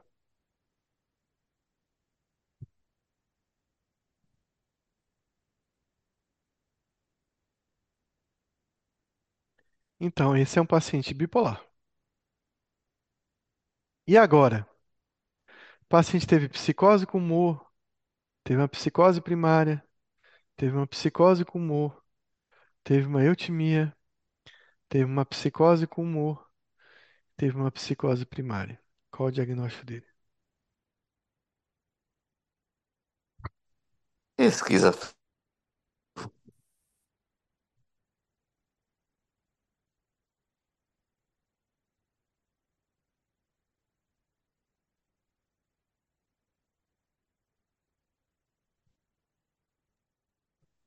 Então, novamente, esse é um paciente esquizoafetivo. Por quê? Ele tem uma psicose primária, ele tem uma psicose sem sintomas de humor, ele tem psicose junto com sintomas de humor, e olha o tempo que ele passa psicótico, aqui em vermelho, e o tempo que ele passa com alterações de humor.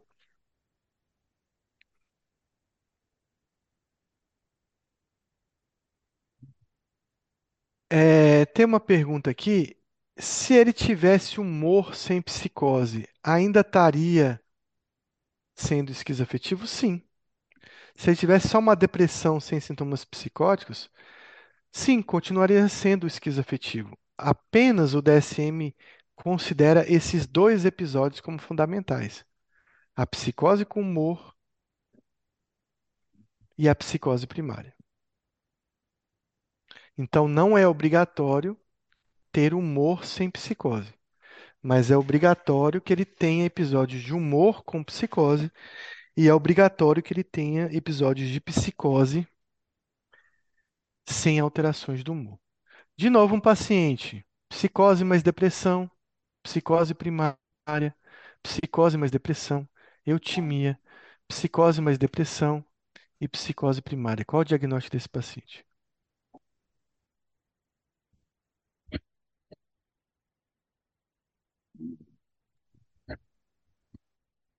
Esquizoafetivo. Tipo depressivo.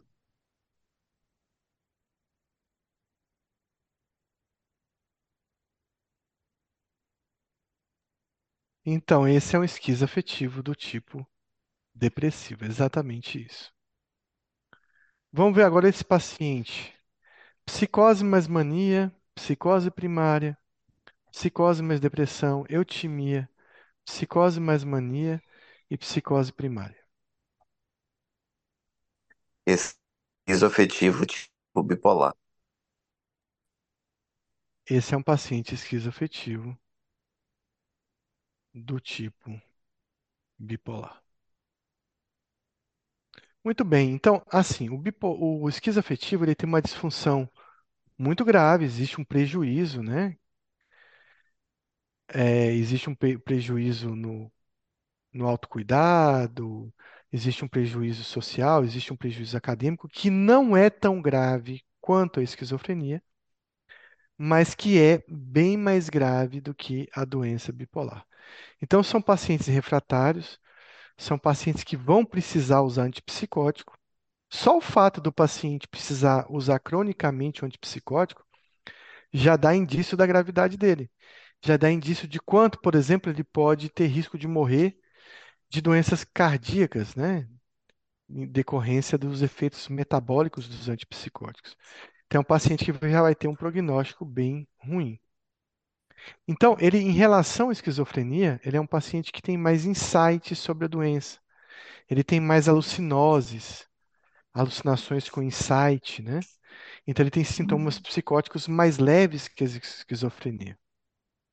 Em relação à esquizofrenia, ele também tem menos sintomas negativos, aqueles sintomas de abulia, de perda de volição, de anedonia importante, de reclusão social, de dificuldade de manter higiene, de manter o autocuidado, de prejuízo cognitivo com alogia, com perda, né, da produção verbal e da produção de pensamentos, ele vai ter menos que na esquizofrenia, então vai ser menos grave. Em relação à esquizofrenia, ele também tem menos prejuízo funcional.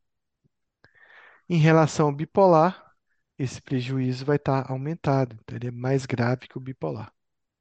Em relação ao bipolar, ele também tem um prognóstico ruim.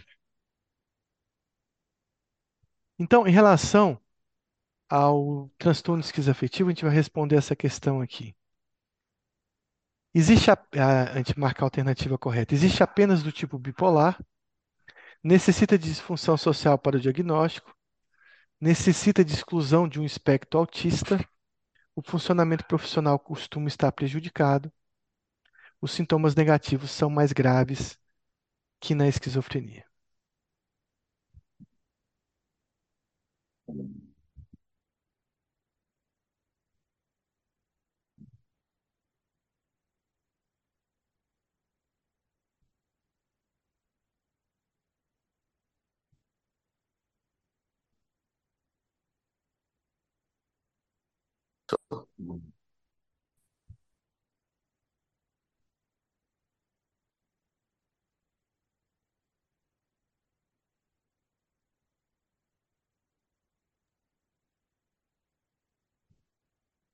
Então, esse é um paciente que o funcionamento profissional costuma estar prejudicado. Então, ele existe o tipo depressivo, não só o tipo bipolar.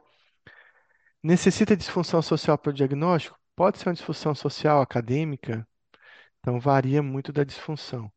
Não precisa excluir autismo e os sintomas são menos graves que na esquizofrenia.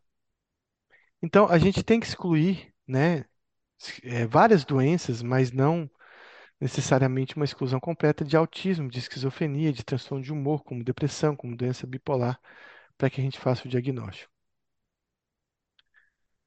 Ah, em relação ao transtorno esquizoafetivo, marque a alternativa correta. Costuma ser menos grave que a doença bipolar. Costuma ter menos insight do que na esquizofrenia. Não costuma se associar à dependência de álcool e substância. A incidência é igual em homens e mulheres, a incidência é de 0,3%.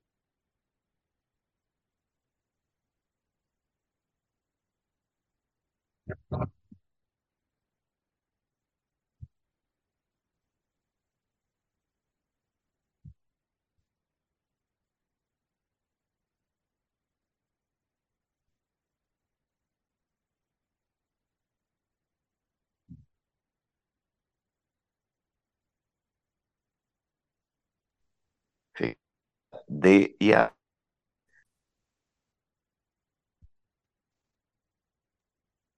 Então vamos lá. Costuma ser menos grave que a doença bipolar? Costuma ser mais grave que a doença bipolar. Costuma ter menos insight que a esquizofrenia?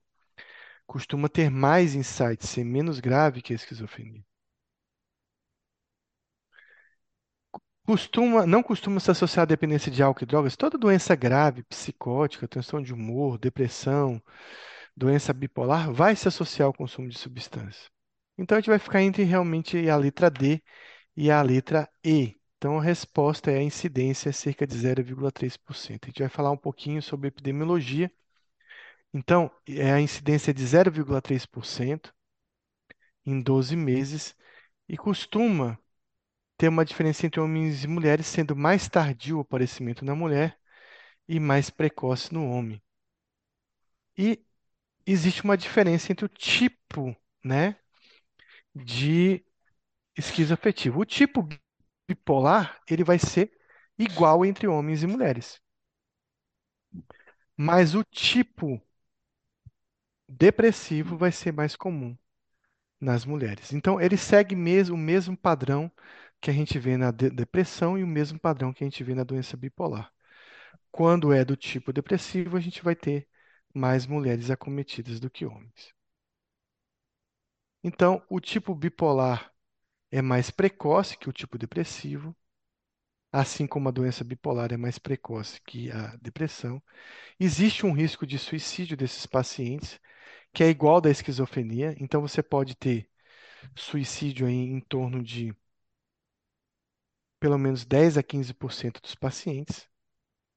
Estudo de neuroimagem, ele mostra perfis, né, de estudos idênticos da esquizofrenia, mas com uma alteração menos grave, né, morfológica no esquizoafetivo.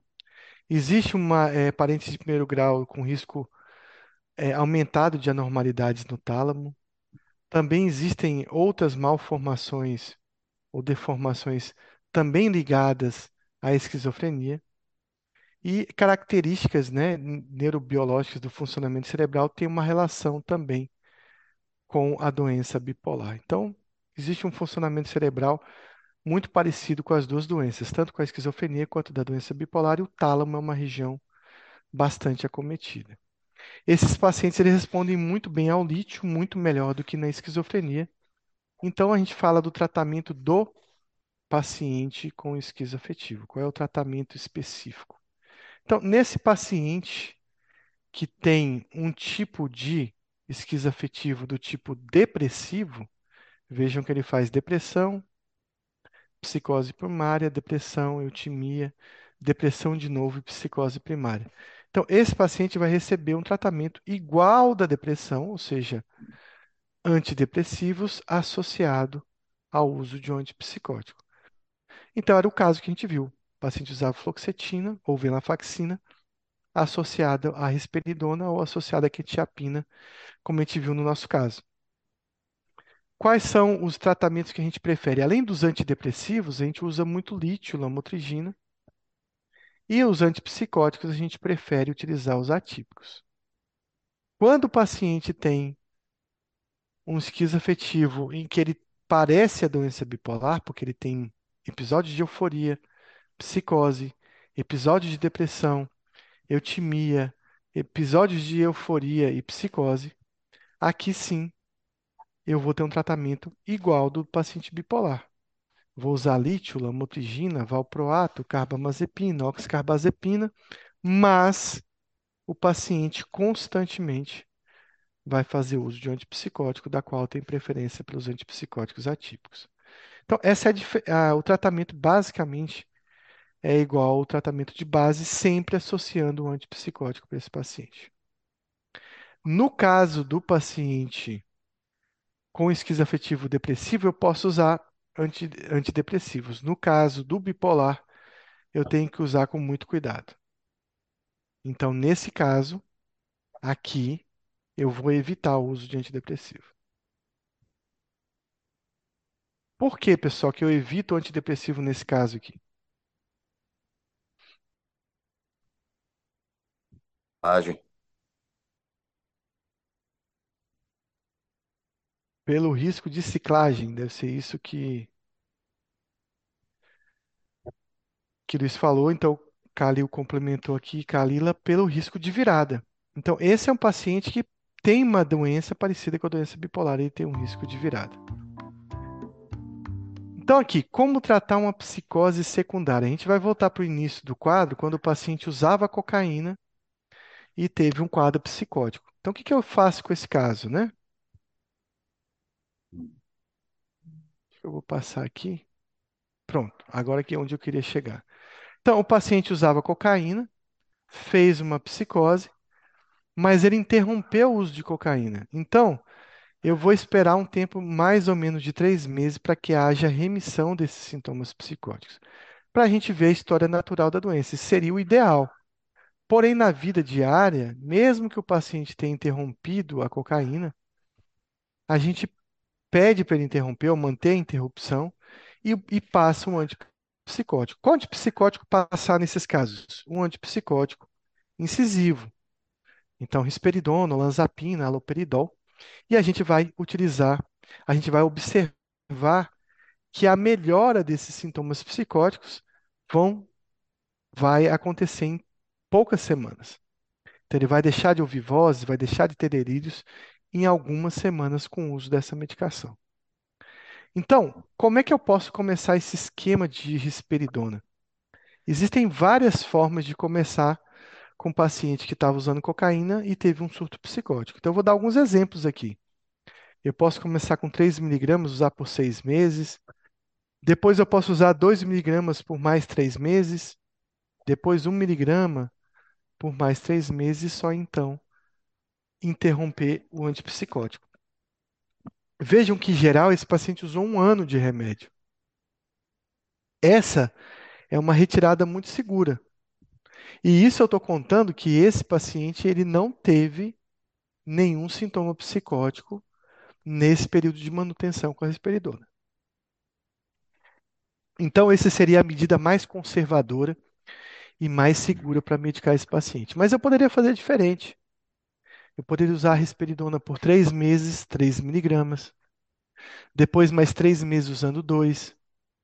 Depois mais três meses utilizando 1 miligrama. E depois fazer uma retirada. Vejam que esse paciente caiu de 12 meses para 9 meses. Então, se reduziu o tempo né, de tratamento com dose alta, se reduziu o tempo que ele passou exposto a 3 miligramas de risperidona. Também eu posso fazer assim. 3 miligramas de risperidona, 2 miligramas por dois meses, 1 miligrama por um mês, não é um mês, né? Um mês e depois uma retirada. Então, vejam que aqui eu estou fazendo bem, bem mais rápido. Esse paciente utilizou a risperidona por seis meses. Não importa como você faça, o que vai definir quando você vai começar a, a reduzir ou não risperidona são os efeitos colaterais. Então, se esse paciente já remitiu rapidamente dos sintomas psicóticos, você vai precisar retirar o remédio quando você começar a sentir que os efeitos colaterais pesaram. Aí é um momento de você pensar em retiradas do- dos remédios mesmo. Bom, a gente vai falar um pouquinho sobre esse primeiro episódio psicótico de um paciente. É um episódio muito importante, independente se ele veio do- de uma cocaína, se ele veio de uma, um quadro de mania, mas principalmente se é um paciente esquizofrênico. E existe um termo chamado TPNT.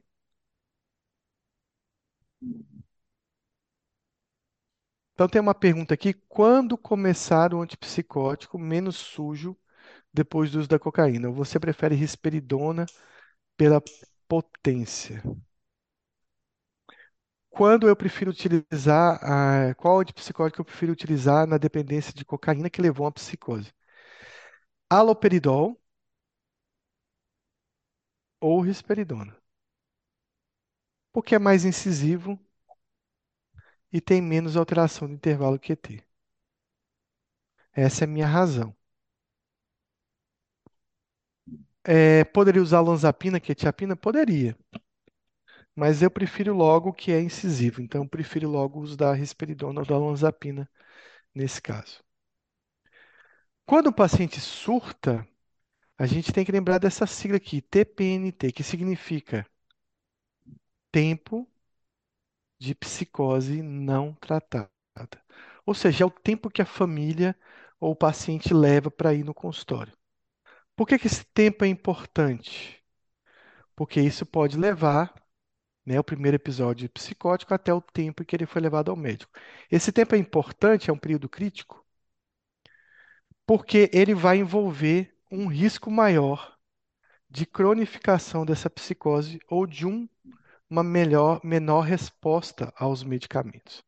Então é importante que logo que o paciente surta, ele já apresente-se ao consultório, ao hospital, à família leve, para que ele já inicie um tratamento. Aqueles pacientes que demoram anos, meses, sem tratar uma psicose e depois são levados, eles vão ter um prognóstico bem pior. Então, esse tempo é um período crítico.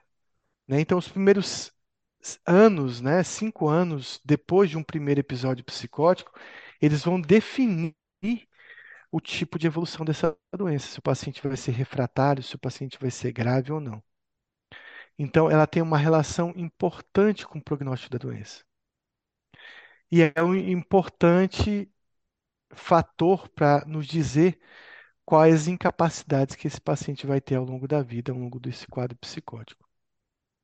Então, os primeiros cinco anos de evolução vão nos dar noção de como esse quadro psicótico vai é, ao longo da vida. O prognóstico desse paciente depende do número de sintomas que ele tem, depende do número de recaídas que esse paciente está apresentando nesses primeiros cinco anos. Então, a quantidade de sintomas não controlados e a quantidade de recaídas são importantes para esse prognóstico. Então, a gente tem uma incidência muito alta né, de pessoas que estão surtando nesse primeiro momento. São de 7 a 43 é, casos por 100 mil habitantes novos de psicose no Brasil. Então, quando eu tenho uma psicose que eu demoro a tratar, eu tenho um prejuízo funcional e prognóstico limitado.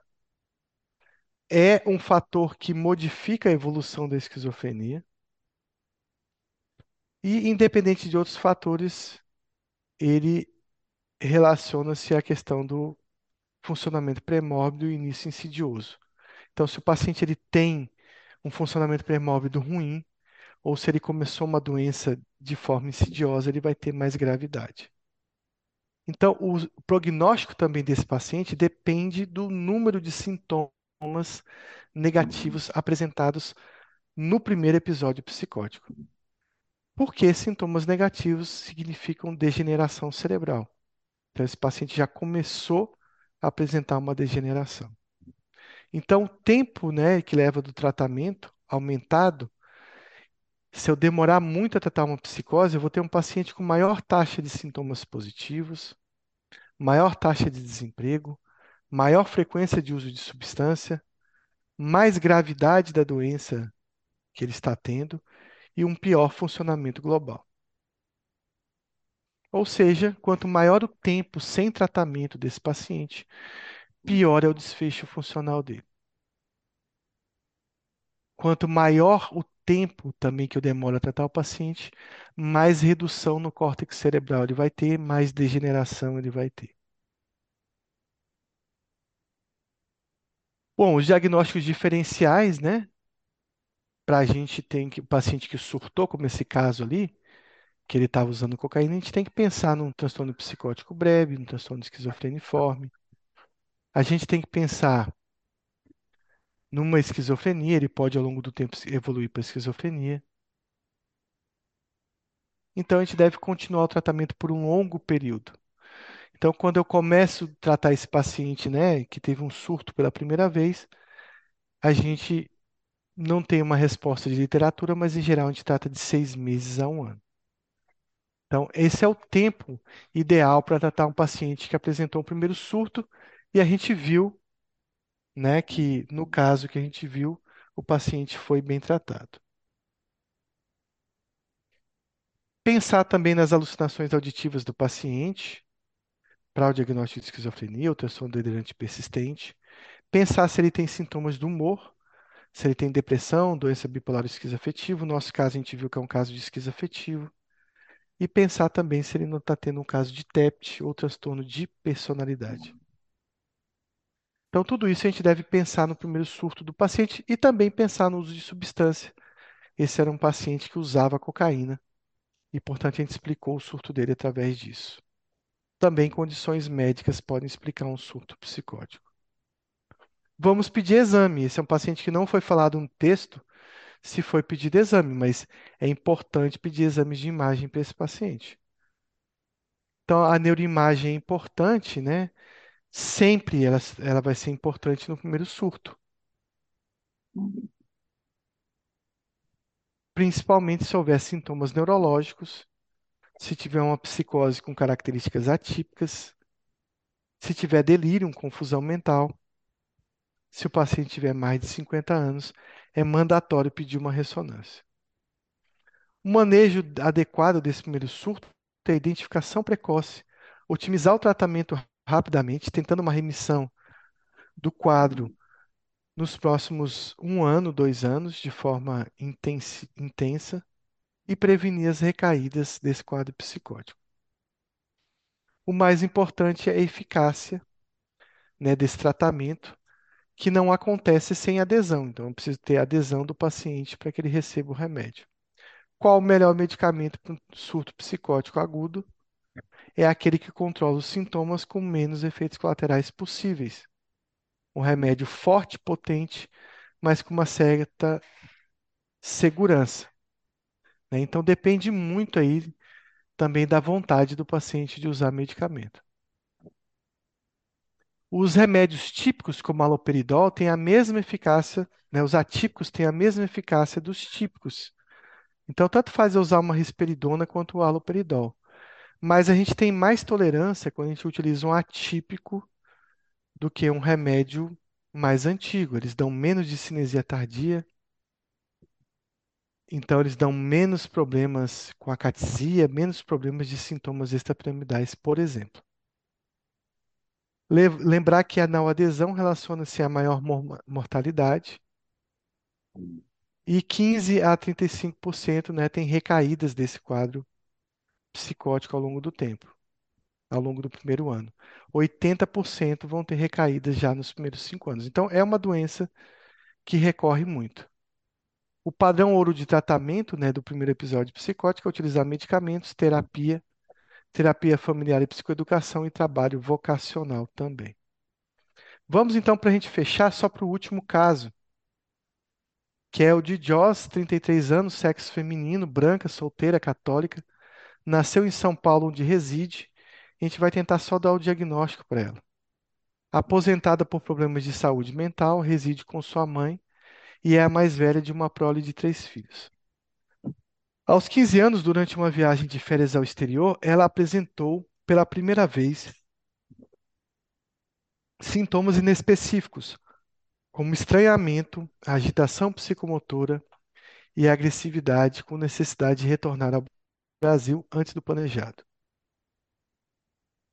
Aos 20 anos, teve sua primeira crise enquanto fazia um curso preparatório para entrar na universidade.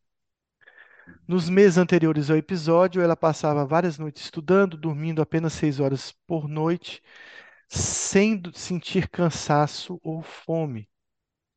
Essa crise consistiu em agitação psicomotora, irritabilidade, comportamento agressivo.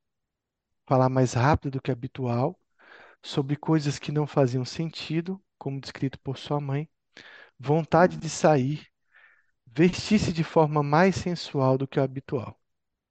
De acordo com a mãe, ela acreditava que era capaz de fazer telepatia e achava que a televisão estava falando com ela, além de que os fios de eletricidade eram capazes de interferir no seu cérebro. Qual o diagnóstico nesse momento dessa paciente?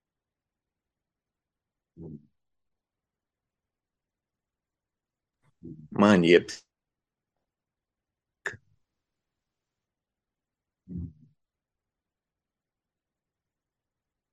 Então, é um paciente aqui que nessa fase, ela está numa fase clara de mania, de elação. Né? Então, o que que ela tem de elação aqui? Dedicação a um objetivo específico, envolvimento no objetivo específico, no objeto específico. Então, ela está só estudando. Ela estuda de uma forma desenfreada, né? com aumento de energia, porque ela não sente fome, não sente cansaço, ela está envolvida com a atividade. Ela tem uma agitação psicomotora, se irrita, então tem alterações afetivas, fica agressiva, né? Fica mais impulsiva, passa o ato. Tem uma aceleração do pensamento e da fala. Inclusive, ela fala coisas sem sentido, talvez a mãe esteja descrevendo uma fuga de ideias. Tem bastante vontade de sair, se divertir-se e está mais desinibida que o habitual. Então, com certeza que isso é um quadro de mania. Então, o primeiro psiquiatra introduziu risperidona. Durante os meses seguintes, ela expressava alguma persecutoriedade com melhora gradual, mas houve remissão do comportamento expansivo. Retornou às suas atividades habituais, mantendo o desempenho anterior ao episódio, continuou a frequentar o cursinho e começou a trabalhar meio período por dia.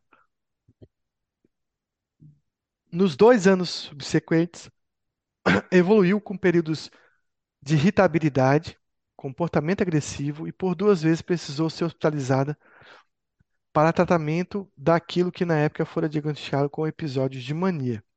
Então ela faz de novo novos episódios de mania.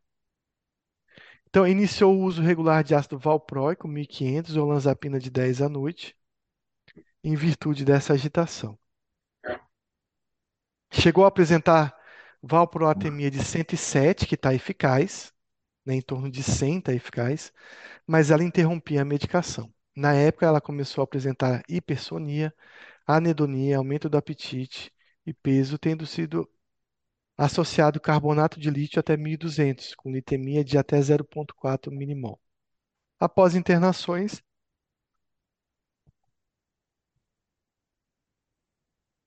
os sintomas remitiam e ela retornava ao trabalho e sua funcionalidade anterior. Então vejam que ela tem uma melhora depois desses episódios. Aos 23 anos, iniciou uma graduação em pedagogia que levou aproximadamente cinco anos para concluir, por intercorrências resultantes da doença. Desta vez, ela teve que fazer uma pausa de um ano e meio antes de voltar para a faculdade. Ao terminar a graduação, contudo, acabou por ser demitida do trabalho por não conseguir mais lecionar. Os prejuízos funcionais foram se acentuando e os tratamentos propostos não surtiam o efeito desejado. Aos 30 anos, houve nova internação hospitalar por um aumento da irritabilidade, solilóquio e desorganização do comportamento. Com a manutenção dos sintomas, apesar dos diversas estratégias farmacológicas, foi feito o diagnóstico de refratariedade antipsicóticos e introduzido clozapina até 300 miligramas. Contudo, apresentou a granulocitose.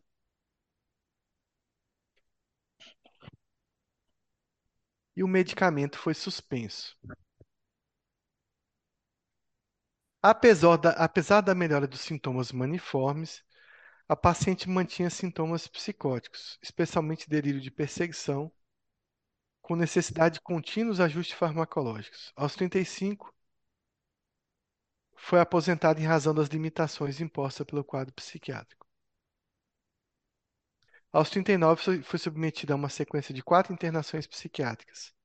De acordo com a mãe, ela ficou cada vez pior. Ela não queria sair, permanecendo muitos dias em seu quarto. Não dizia uma palavra, uma palavra nem sorria, mantendo a apatia e a anedonia. As diversas tentativas de tratamento falharam, seja por ineficácia, ineficácia, falta de adesão ou efeitos colaterais graves. Então, o que que ela está apresentando aqui?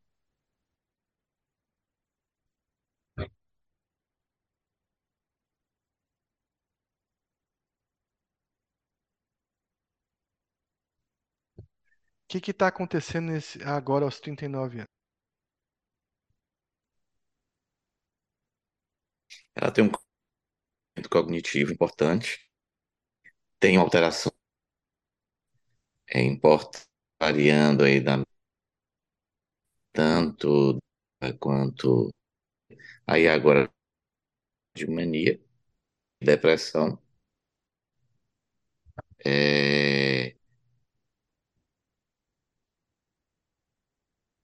e aí, obviamente, ela tem um, é, ou psicose, né? Ela mantém, né, sintomas psicóticos, né? Mas é, aqui ela começa a apresentar sintomas aqui. Não quer sair do quarto, não diz nenhuma palavra, nem sorri. Então tem uma redução da produção das falas. Tem uma apatia, uma ane- anedonia importante. Então, assim, parece sintomas negativos ou sintomas depressivos. A gente fica na dúvida se são sintomas negativos ou são sintomas depressivos que ela está apresentando.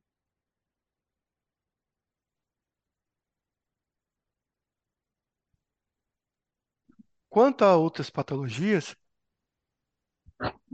não apresenta comunidade clínica, nem houve alterações de desenvolvimento neuropsicomotor, nenhum exame complementar apresentou alteração, seja laboratorial ou de neuroimagem, nega tabagismo, metilismo, uso de substâncias, tem antecedentes familiares muito relevantes.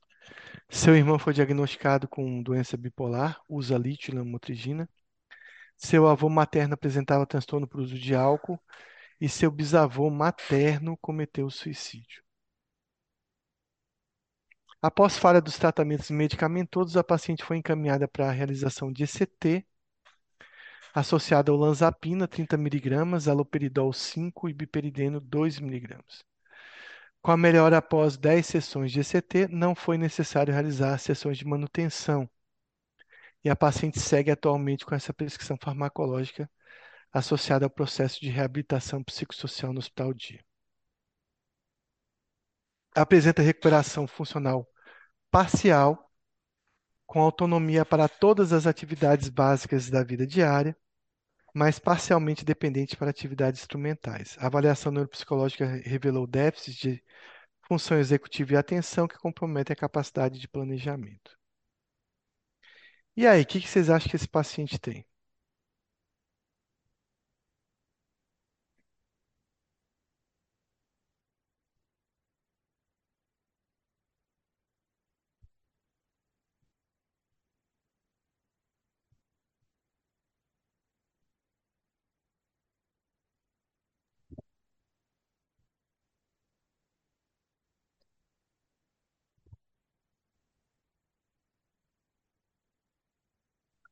Eu ficaria com esquizo.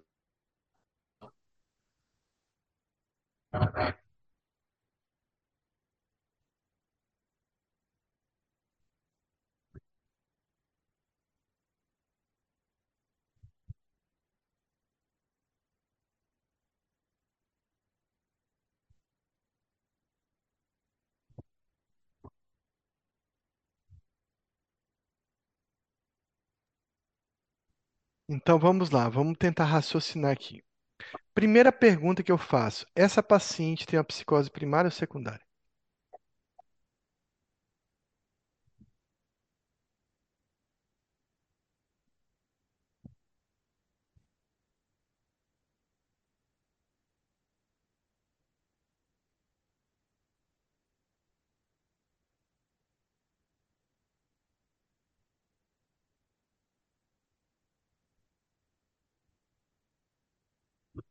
Alana, Kalila dizem que é primária.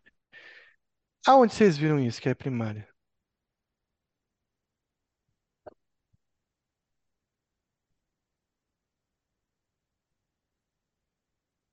Então tem uma frase do texto. Vejam que como a gente quando vai estudar psicose primária ou secundária, às vezes isso passa tão despercebido no texto que a gente acaba errando. A gente acaba marcando, né, esquizofrenia ou doença bipolar quando a gente quer ler alguma coisa. Olha que interessante aqui essa, essa parte do texto, quando coloca aqui. Era uma paciente que estava em mania, né? Então ela estava em mania, estava agitada. Ó, ela estava agitada, irritada, agressiva, fala mais rápida, fuga de ideias, impulsividade, vontade de sair mais que o habitual. E tinha sintomas psicóticos. Achava que podia fazer telepatia, que a televisão estava falando com ela e que os fios de eletricidade interferiam no seu cérebro. Então, a paciente aqui que está em quadro de mania franca. Mas olhando para o texto, que vai dizer? Durante os meses seguintes, ela ainda apresentava alguma persecutoriedade, mas sem comportamento expansivo. Então, essa paciente que ela mantém sintomas psicóticos, mesmo na ausência de um sintoma de uma síndrome do humor, de sintomas de humor, mesmo na ausência de uma mania. Então, é uma paciente que apresenta sintomas psicóticos na ausência de sintomas de humor. Então, bipolar ela não é. Por que que eu acho que ela não seria esquizofrênica?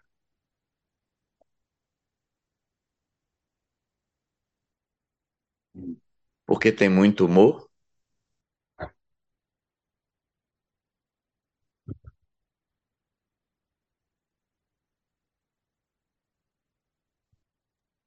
Muito bem, Luiz, essa é a resposta. Veja, essa paciente fez um episódio de mania, aí ela vai, surta de novo, faz um episódio de mania de novo. Aí ela começa a usar lítio, valproato, etc. Tinha de novo episódios de euforia.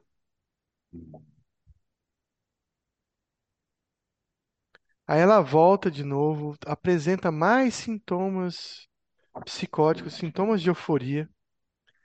Depois ela vai apresentar os primeiros sintomas depressivos.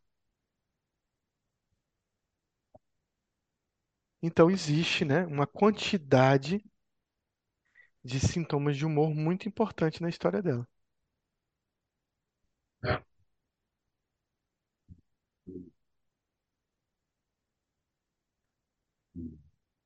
Então a quantidade de crises, né, aonde tem sintomas de humor e psicose são muito frequentes.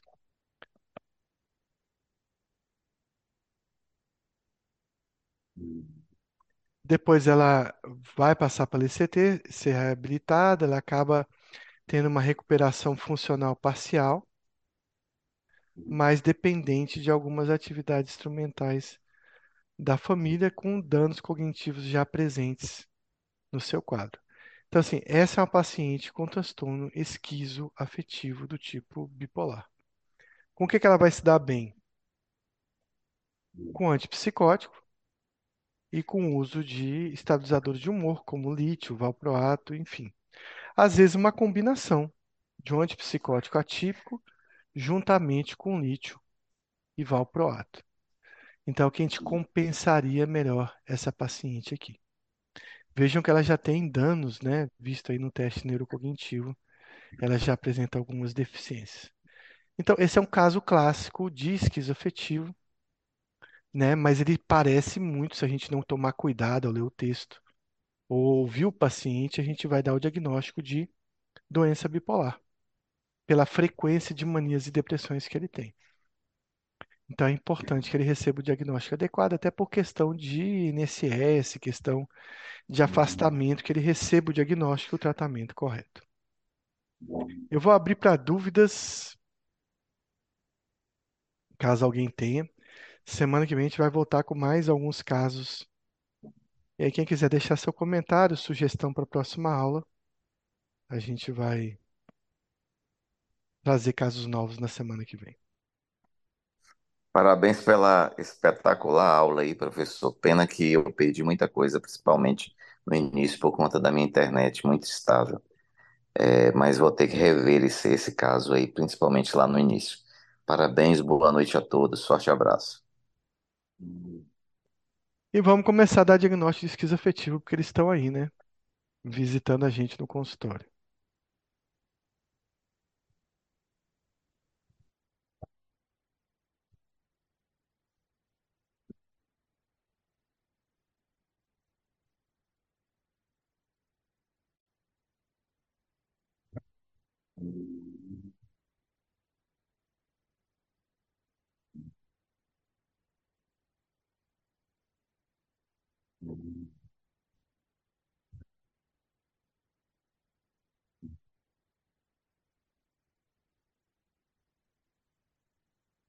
Um,